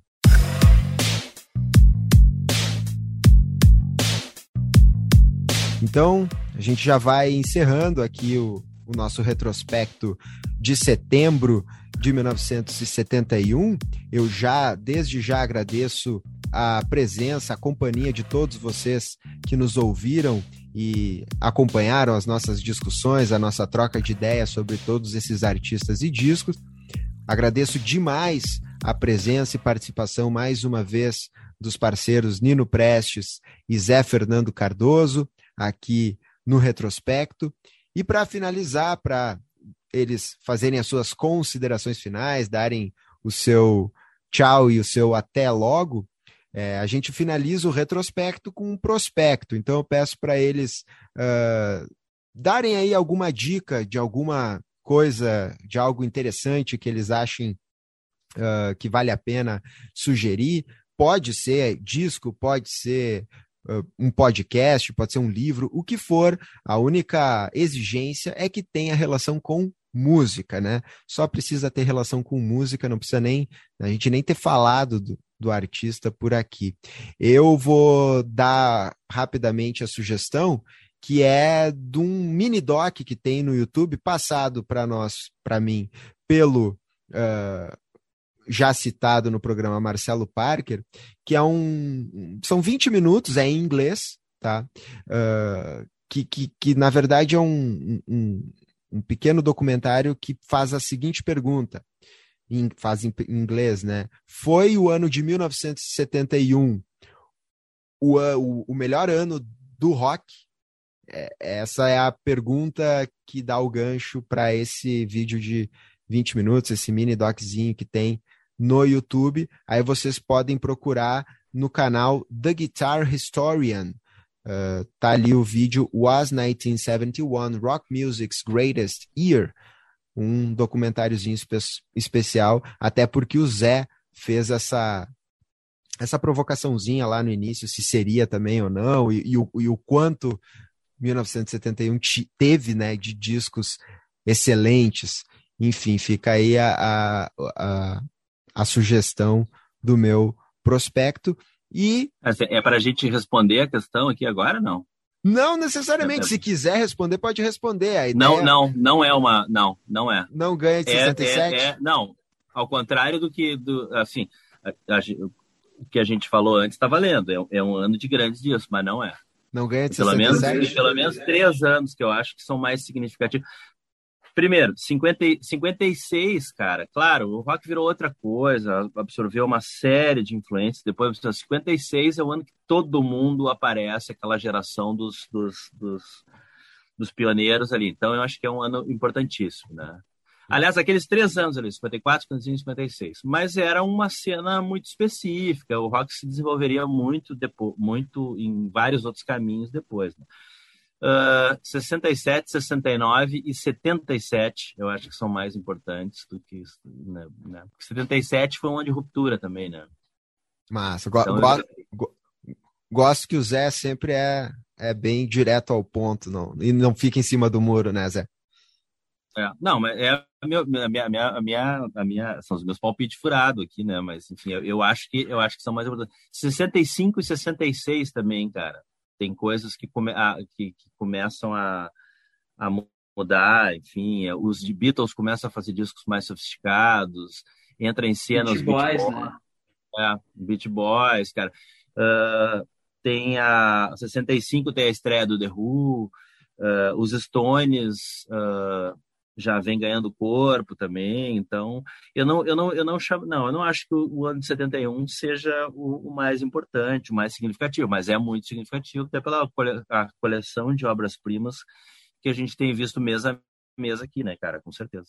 Com certeza. Maravilha. Aliás, tá, já, já vou te passar a palavra para tá. tu dar o teu teu agradecer a tua participação aqui mais uma vez, né, Zé? E dizer para tu dar a tua dica final aí, o, o que que tu trouxe pra gente de sugestão. Não sei se tem a ver com aquela banda que a gente ia falar, que no dia 24 de setembro faz 30 anos de um disquinho razoavelmente importante também, né? Pois tu sabe, eu até agora estava pensando o que que eu ia uh, o que, que eu ia citar aqui, e até justamente era isso que era esse isso que eu ia te dizer assim, tá, mas a gente vai passar pelas dicas, não vai falar daquilo que, né? É uma coisa interessante, então, então é uma dica que eu quero dar assim até para alimentar um pouco mais essa discussão toda, assim, cara, o ano de 91. O ano de 91 tem e já teve gente também dizendo que era o disco mais o melhor ano dessa rock, também não é, né, tá? Mas, assim, o ano de 91, cara, tem grandes discos que foram lançados. E aquele disco que a gente estava falando ali, que sai no dia 24 de setembro, né? Que é o disco que, que a gente estava pensando, que é o Nevermind, do Nirvana. No mesmo dia saiu o Blood Sugar Sex Magic, do Red Hot Chili Peppers. E um dia antes saiu o Screamadelica, do, do Primal Scream. O Bandwagonesque, né? Que é o, é o, o, disco do é o terceiro disco do Teenage Fan Club, eu não acho uhum. que ele é, é um descasso, não acho que ele possa ser comparado a esses três, né? Embora em algumas publicações, cara, da época, eu me lembro a revista Spin, aquela revista americana, votou no Bandwagoness como disco do ano, né? Eu acho que não uhum. é para tanto, né? Mas é um descasso. Ele também é de novembro de 91. Em agosto, saiu, um mês antes, saiu o álbum preto do, do, do Metallica, né? Que foi uhum. um divisor de águas aí na carreira do, do Metallica. Há quem gosta de Metallica, quem não gosta. Uh, eles viraram uma, uma, banda de arena, né? Depois, depois desse disco. Já estavam no caminho, e tem né? Tem uns que não gostam de, a partir desse disco, né? O pessoal mais metaleiro. É. Assim, é.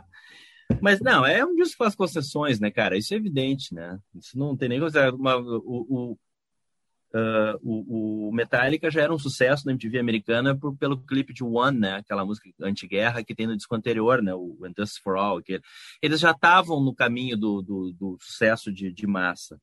Agora, esse disco é o, é o, é o disco que aquelas baladas ali, Nothing Else. Agora, recentemente, estava vendo uns vídeos ali, o Elton John é fã dos caras, né? O Elton John gravou, regravou a Miley Cyrus cantando também. Então isso diz muito, né? Claro, os fãs radicais não, não, não, não torcem o nariz até hoje, né? E nem só radicais, né, cara? Eu, eu, eu não sou, eu, eu já fui grande fã do Metallica nessa época, eu, eu já não sou mais, assim, eu tenho esses discos e tal. Uh, eu, eu torço um pouco o nariz, assim, sabe? Mas é, mas é um baita disco ainda assim, né? A produção do disco é muito eles inventam um novo gênero, né, cara, que é o thrash metal radiofônico, né, cara? É, é um gênero que não existia antes desse disco, né? É muito por causa da produção, assim, do disco também. Não, não é só que ele tem baladas, cara. É o som da bateria, assim, é aquela é coisa... É, é o metal para tocar no rádio, né, cara? Isso meio, meio, meio que é xarope, assim, né? Mas ainda assim é um grande disco. Mas então, o que eu, a minha dica que eu queria dar para os nossos ouvintes aqui é, seria revisitar o ano de 91, né? Olhar para esse ano assim, ver o que que esse disco tem, o que que esse ano tem assim de tão especial. Tem o, o All of Time do R.E.M., cara, que é o disco que coloca o R.E.M. definitivamente como uma banda de massa, assim, né, de vez, assim. Não acho que é o melhor disco, não, não colocaria entre os cinco melhores discos do R.E.M., né? Mas é o disco que tem Losing My Religion, por exemplo, né? Que uhum. é a uhum. música que todo mundo identifica mais com o R.E.M. até hoje, né? Uh, e tem um disco que eu gosto muito desse ano também, que é o disco do, do Slint, uhum. Spiderland. Cara, esse disco é, é, aí já é outra coisa, né? Já é uma coisa completamente experimental, assim, né? E é um disco que é uma banda que vale a pena ser descoberta porque é muito ficou muito influente também, né, no nesse cenário do indie rock americano e tal. Ah, eu adoro então, a minha dica é essa, cara. É, é, a minha dica é essa, é voltar pro é, é, Já depois, depois de revisitar 71, né? 71 ao longo do, né, do, dos, dos episódios, dá uma passada por 91 também. Mas. Ah, e eu, e eu, eu vocês, vocês são mais novinhos, bem mais novinhos, né, cara? Eu, eu vivi tudo aquilo na época, né, cara? O disco do Nirvana saindo, o disco do Hot Pepper o saindo. Do, o do Pearl Jam é 91 também? Não tô lembrando. O do Pearl Jam, o Ten, o Ten, Ten acho que não. O Ten acho que é, é também, cara. 91, é 91, acho. acho que é. Eu acho que é. É que agora que tu falou, vocês são novinhos e tal, é, eu tinha um ano, né? E, mas a, a minha, acho que a minha tia tinha o disco do Pearl Jam, e daí, claro, quando eu cresci um pouco mais, comecei a mexer nos discos, foi um disco que, assim, me chamou a atenção, eu, eu lembro dele, e, e daí eu lembro de, de ir atrás e, e coisa e tal, e, e eu lembro de, de ter essa, essa imagem dele, dele ter sido lançado quase assim, pouco tempo depois de eu ter nascido. Não, ele saiu antes, inclusive. Ele saiu no dia 27 de agosto, tô vendo aqui. Uhum. É. Mas, enfim, então é isso, cara. É, é, eu me lembro, assim, quando, quando esses discos foram lançados, assim, é, a galera comentando, pá, o som do Metallica aqui, mas, pô, mas tá diferente, né? o Red Hot Chili Peppers, assim, cara, todo mundo tinha uma expectativa, porque já era uma banda razoavelmente conhecida, né? Não era uhum. banda de máxima, já vi, já tinha o, o Mother's Milk, que, que tinha sido lançado aqui, já tinha o, o The Uplift Mofo Party Plan também, já tinha sido, eu tenho em vinil os discos até hoje, já tinha sido lançado aqui, e aí foi o disco, assim, que super estourou, né? Uh, o Primal Scream, pela guinada que deu, né, rumo a música eletrônica e coisa, uma coisa ao mesmo tempo de um som viajandão e dançante, coisa. E o Nirvana, cara, todo mundo ficou de boca aberta, né, cara? Eu me lembro assim que Uh, eu não eu, eu, eu, eu, eu conhecia a maior parte dessas bandas assim acompanhava às vezes tinha ali tipo showbiz ali coisa uh, essa cena de Seattle e aí eu tinha as lojas de CD importado ou, ou, ou lojas que, que uh, alugavam CD né como as videolocadoras tinha as locadoras de CD e eu, a maioria das bandas essa aí eu já conhecia o Soundgarden o in Chains o Pearl Jam veio um pouquinho antes ali o Mother Love Bone que é o embrião do do, do, do, do, do Pearl Jam, cara, o Mudhoney. Eu só não conhecia o Nirvana, cara. O Nirvana já tinha um disco, Bleach, uhum. e eu não conhecia o Nirvana ainda. Aí um dia, cara, na MTV brasileira, ali, que era bem legal, por sinal, o cara anuncia, não, então hoje lançamento, uh, aquelas, aqueles lançamentos de hora em hora que eles faziam, clipe da, de uma banda de Seattle e tal, Nirvana, tá, pá, vou, vou conferir o que tá Nirvana. Cara, aí a coisa, aquele, aquele negócio gravado num ginásio do colégio, assim, com os caras com as calças sujas, com as camisas amassadas, o Kurt com aquela cara assim de que tem de que quer destruir o mundo, assim, coisa, e aquele riff pegajoso e coisa, e aquela galera pulando, assim. Cara, eu, eu até, bah, quando eu penso naquilo, até hoje eu me arrepio, assim, cara, porque foi um choque, assim, impressionante. Cara, o que, que é isso, velho? com esse nível de violência e coisa. E aí depois vê aquela notícia, assim, aquela coisa assim, cara, o disco vendia uh, 10 mil cópias por dia, cara. É uma coisa que ninguém entendia, assim, cara, o que, que tá acontecendo, sabe? E, ah, até me arrepio em falar, né? Mas... E era isso, né, cara? O Kurt era muito foda, né, cara? Muito foda. Muito foda. Eu amo o Kurt pra caralho. Olha, vou te dizer. Show, show de bola. Valeu, Zé. Nino, muito obrigado mais uma vez. Não, não, nunca é demais agradecer vocês. Valeu pela parceria. Qual a tua sugestão? Valeu, Edu, pelo convite. Valeu, Zé, pelo papo. Sempre ótimo. E todos e todas que nos escutam.